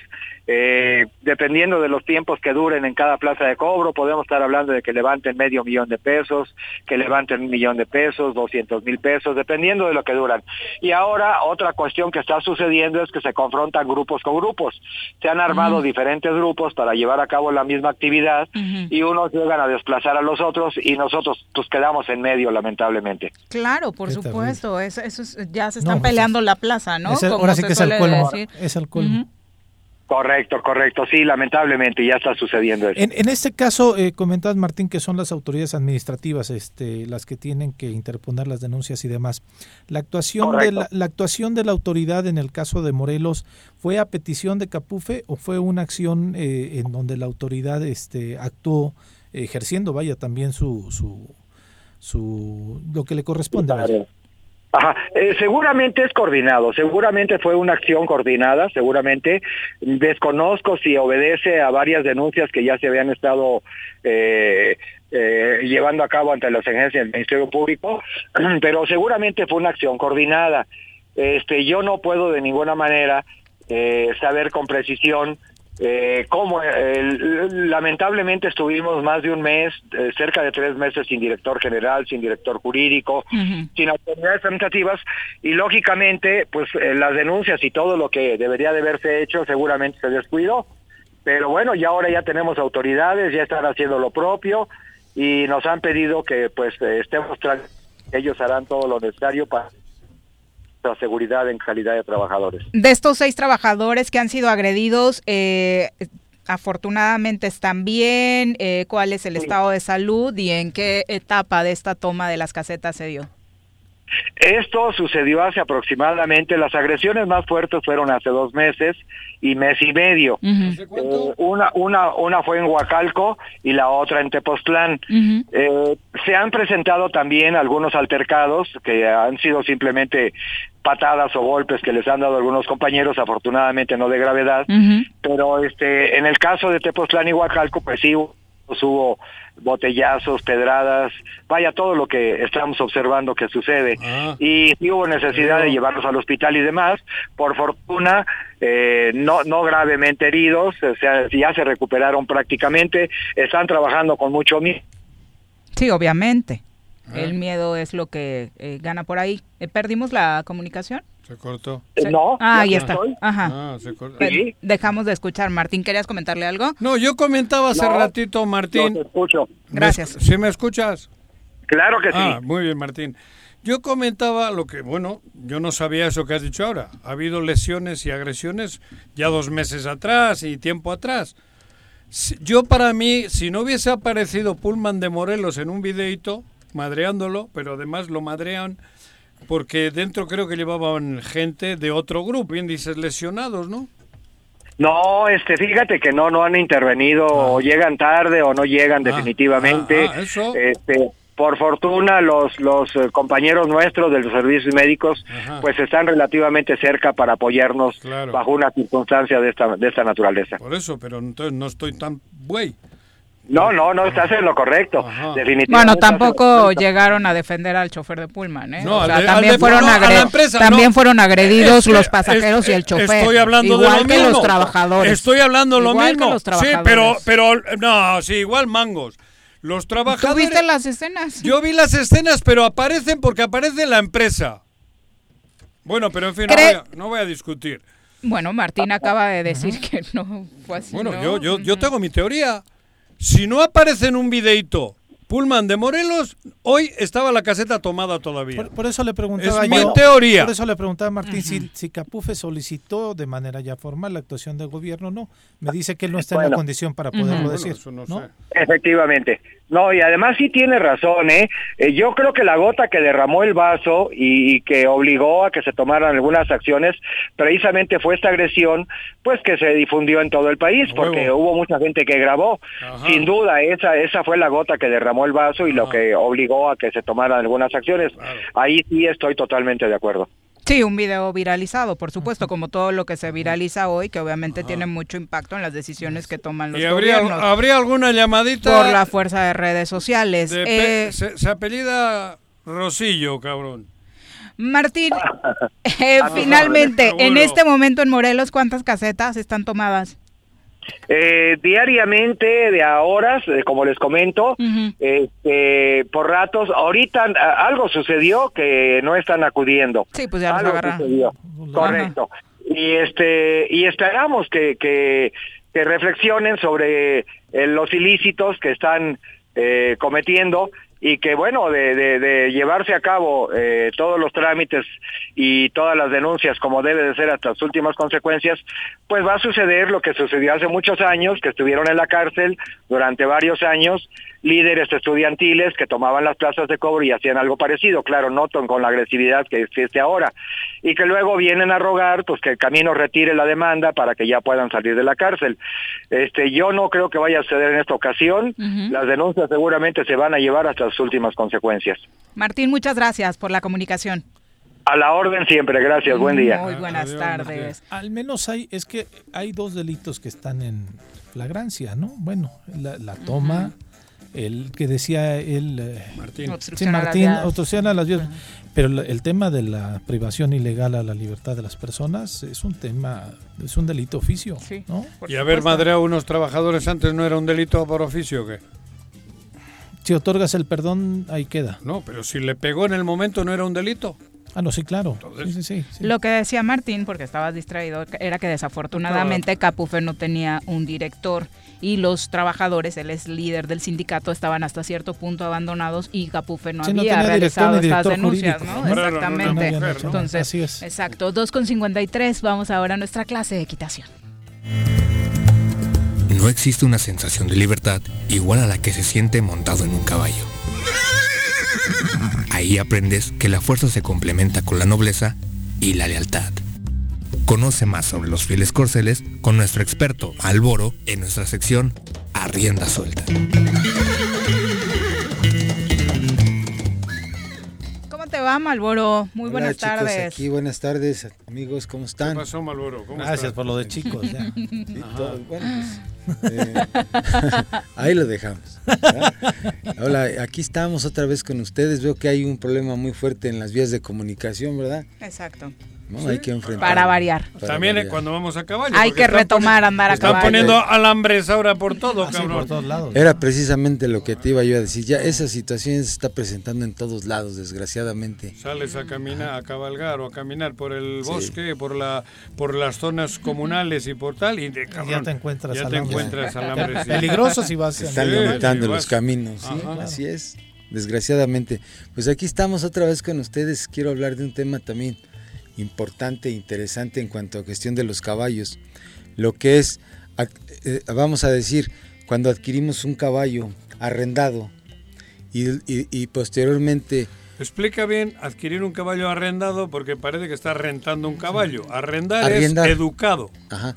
Vamos a decir, hecho a la rienda. Arriendar. Ajá. Hecho a la rienda. Sí. Vamos a decir, este, yo compro un caballo hecho a la rienda, arriendado, como dices, para ya domado, ya domado. Y, un caballo con excelentes, eh, excelentes actitudes, con una rienda aceptable, y, lo, y lo adquiero y entonces lo empiezo a montar y a lo mejor me presenta problemas, problemas de, conducta, problemas de... Pero también hay una cosa sumamente importante, a veces no es cuestión nada más del caballo, también es cuestión muchas veces del jinete porque así como hay caballos excelentes, hay jinetes excelentes. O novatos que no saben. Sí, entonces vamos a hablar de lo que es un nivel de jinete. Un nivel de jinete aceptable para un caballo de rienda básica está en su... Eh, eh, está, va a funcionar ¿Qué debe tener un jinete aceptable? Conocimiento en montar, de qué tanto presiono la rienda. Y no tener miedo. Y no tener miedo. Aceptar, aceptar siempre instrucciones. Muchas veces hay gente que tiene, quiere un caballo, lo, adquiere, lo compra y es un caballo bueno, pero no, e, esta persona no tiene el conocimiento para montar y se atreve a montar, está bien. Y, entonces si compras un Ferrari tienes que saber cómo chingo manejar la velocidad de un bochito a un Ferrari no es lo mismo no no no es lo, lo mismo. que con un caballo en este caso los caballos vamos a decir hay, hay gente que, queremos que los caballos, dejárselo todo a los caballos, que el caballo obedezca casi como automáticamente. y, y, pues no, no es, no es tan fácil. No pasa. No es tan fácil, no sucede así. Entonces sí, quiero aclarar mucho al respecto de, de cuando adquiéramos un caballo, hay que tener y aceptar nuestro nivel de jinete y tomar cursos, este, aprender, aprender a montar. Yo es lo que invito a mucha gente. Primero, antes de adquirir su caballo, aprenda a montar, enséñese a montar, pague unas clases de montar. Vale la pena previamente antes de comprar un caballo. Así te das cuenta de qué tanto te gustan los caballos. Y luego, si ya sabes lo básico, hay un rato que también tienes que entender al caballo, cabrón. Sí. Conocerlo. Y conocerlo y escuchar a quien te lo está orientando, ¿no? Porque te crees ya jinete y mangos. No. Cada caballo es un mundo, ¿eh? Sí. Porque es un ser vivo. Sí, claro. Así como dices, cada caballo es un mundo y cada jinete es una cabeza. Pero hay un sentido común, sobre todo hablando de en cuanto al jinete, hay un sentido común en el que no te puedes salir de esa de ese parámetro, ¿no? Puedes excederte en algunos casos, pero siempre hay una funcionalidad en la que te lleva a lo mismo. No salirte de un parámetro aceptable, siendo bueno o malo. Y lo importante es aceptar la instrucción de un asesor adecuado también. Como tú. Pues sí, gracias, sí, sí me puedo presumir. Pues tienes que decir, abuelita Tú muy seguro, muy seguro. Así como si montarse al caballo. Claro. Sí, sí. Hasta yo como yo, ¿quién más? Que y eso es lo que quiero así, este, hacer hincapié. Cuidado con ello. Hay que tener mucho cuidado cuando eh, adquirimos bueno, porque además tú conoces cómo montar y conoces al caballo. Digo, lo digo porque tú sabes, mamaste la vida de, desde niño con pues los caballos, de la cuna. así es. Conoces al caballo y sabes cómo montar y los detalles para y comprendo. el novato cómo tiene que aprender. Y comprendo, sobre Me consta. comprendo, Juanjo. No ah. se trata, tú dices, eh, quiero un caballo. Pues a mí me vale, yo te traigo el caballo que esté ahí y con el que me voy a ganar una lana me vale, ¿no? Va. ya burro su caballo. Claro. Pero yo las orejas es un burro. y, yo y yo quiero también hacer eh, hago una observación de tu persona en cuanto al nivel de jinete. Trato de ver qué es lo que necesitas. Así, de ojo de buen cubero, ¿qué tipo de caballo necesitaría Juan? Una yegua. Diego, una, una, estas de África, ¿cómo se llaman? una jirafa, ¿qué? No, jirafa. Cebra. Una cebra. No, una cebra. No te imaginas lo que dices. una cebra. Mejor un caballo eh, bruto. Esta la. Le estás cargando carrilla. No, esperando tu respuesta como experto. Él solito. Él solito. Ah, no, Juanjo sí ya puede ser un, un amansador de caballos también. Ya lo vamos a hacer va a ser mi asistonto. Digo, mi, perdón, mi asistente. Pero entonces tú analizas la personalidad del jinete y recomiendas al caballo. Eh, deduzco qué caballo es el que necesitas. Ajá. Eso es importantísimo. ¿Qué tipo de, qué, qué, características del caballo? ¿Y para qué lo quieres? Normalmente para paseo, pues un caballo adecuado para paseo, ¿no? Un caballo. Además bonito, siempre nos gusta estético, caballos bonitos. Visualmente. Sí, así es. Y de buen carácter física y emocionalmente lo mejor. Así es, ahí estamos y hay que tener cuidado con ello. Pero además, un caballo de tres años es novato, es joven todavía. Es un, caballo nuevo. todavía. Para un Aunque ya lo tengas arriendado, como le diga, ¿no? Eh, pero sí. Tiene más, más movimientos más rápidos, más regularmente pues un caballo nuevo, potrillo nuevo, siempre es más alerta, sus movimientos son más rápidos. Cuando vivía un caballo de, de, de, 8 a 12 años, está excelente para un principiante, lo vuelvo a decir. Claro ya con su carácter definido. lo vamos a lo vamos a lo, lo vamos a necesitar para para enseñarnos a montar y a cabalgar. Ahí también influye la silla, influye el freno y todas esas cosas. El freno, Porque el freno va en la boca. En la boca. Y si hay un jinete que no tiene ni idea, cabrón, le puede estar Tironeas de más. Tironear de más. y estar lastimando al, al ¿Eh? animal. Dañando. Cabecea mucho. cabecea. O no obedece bien, lo confundimos.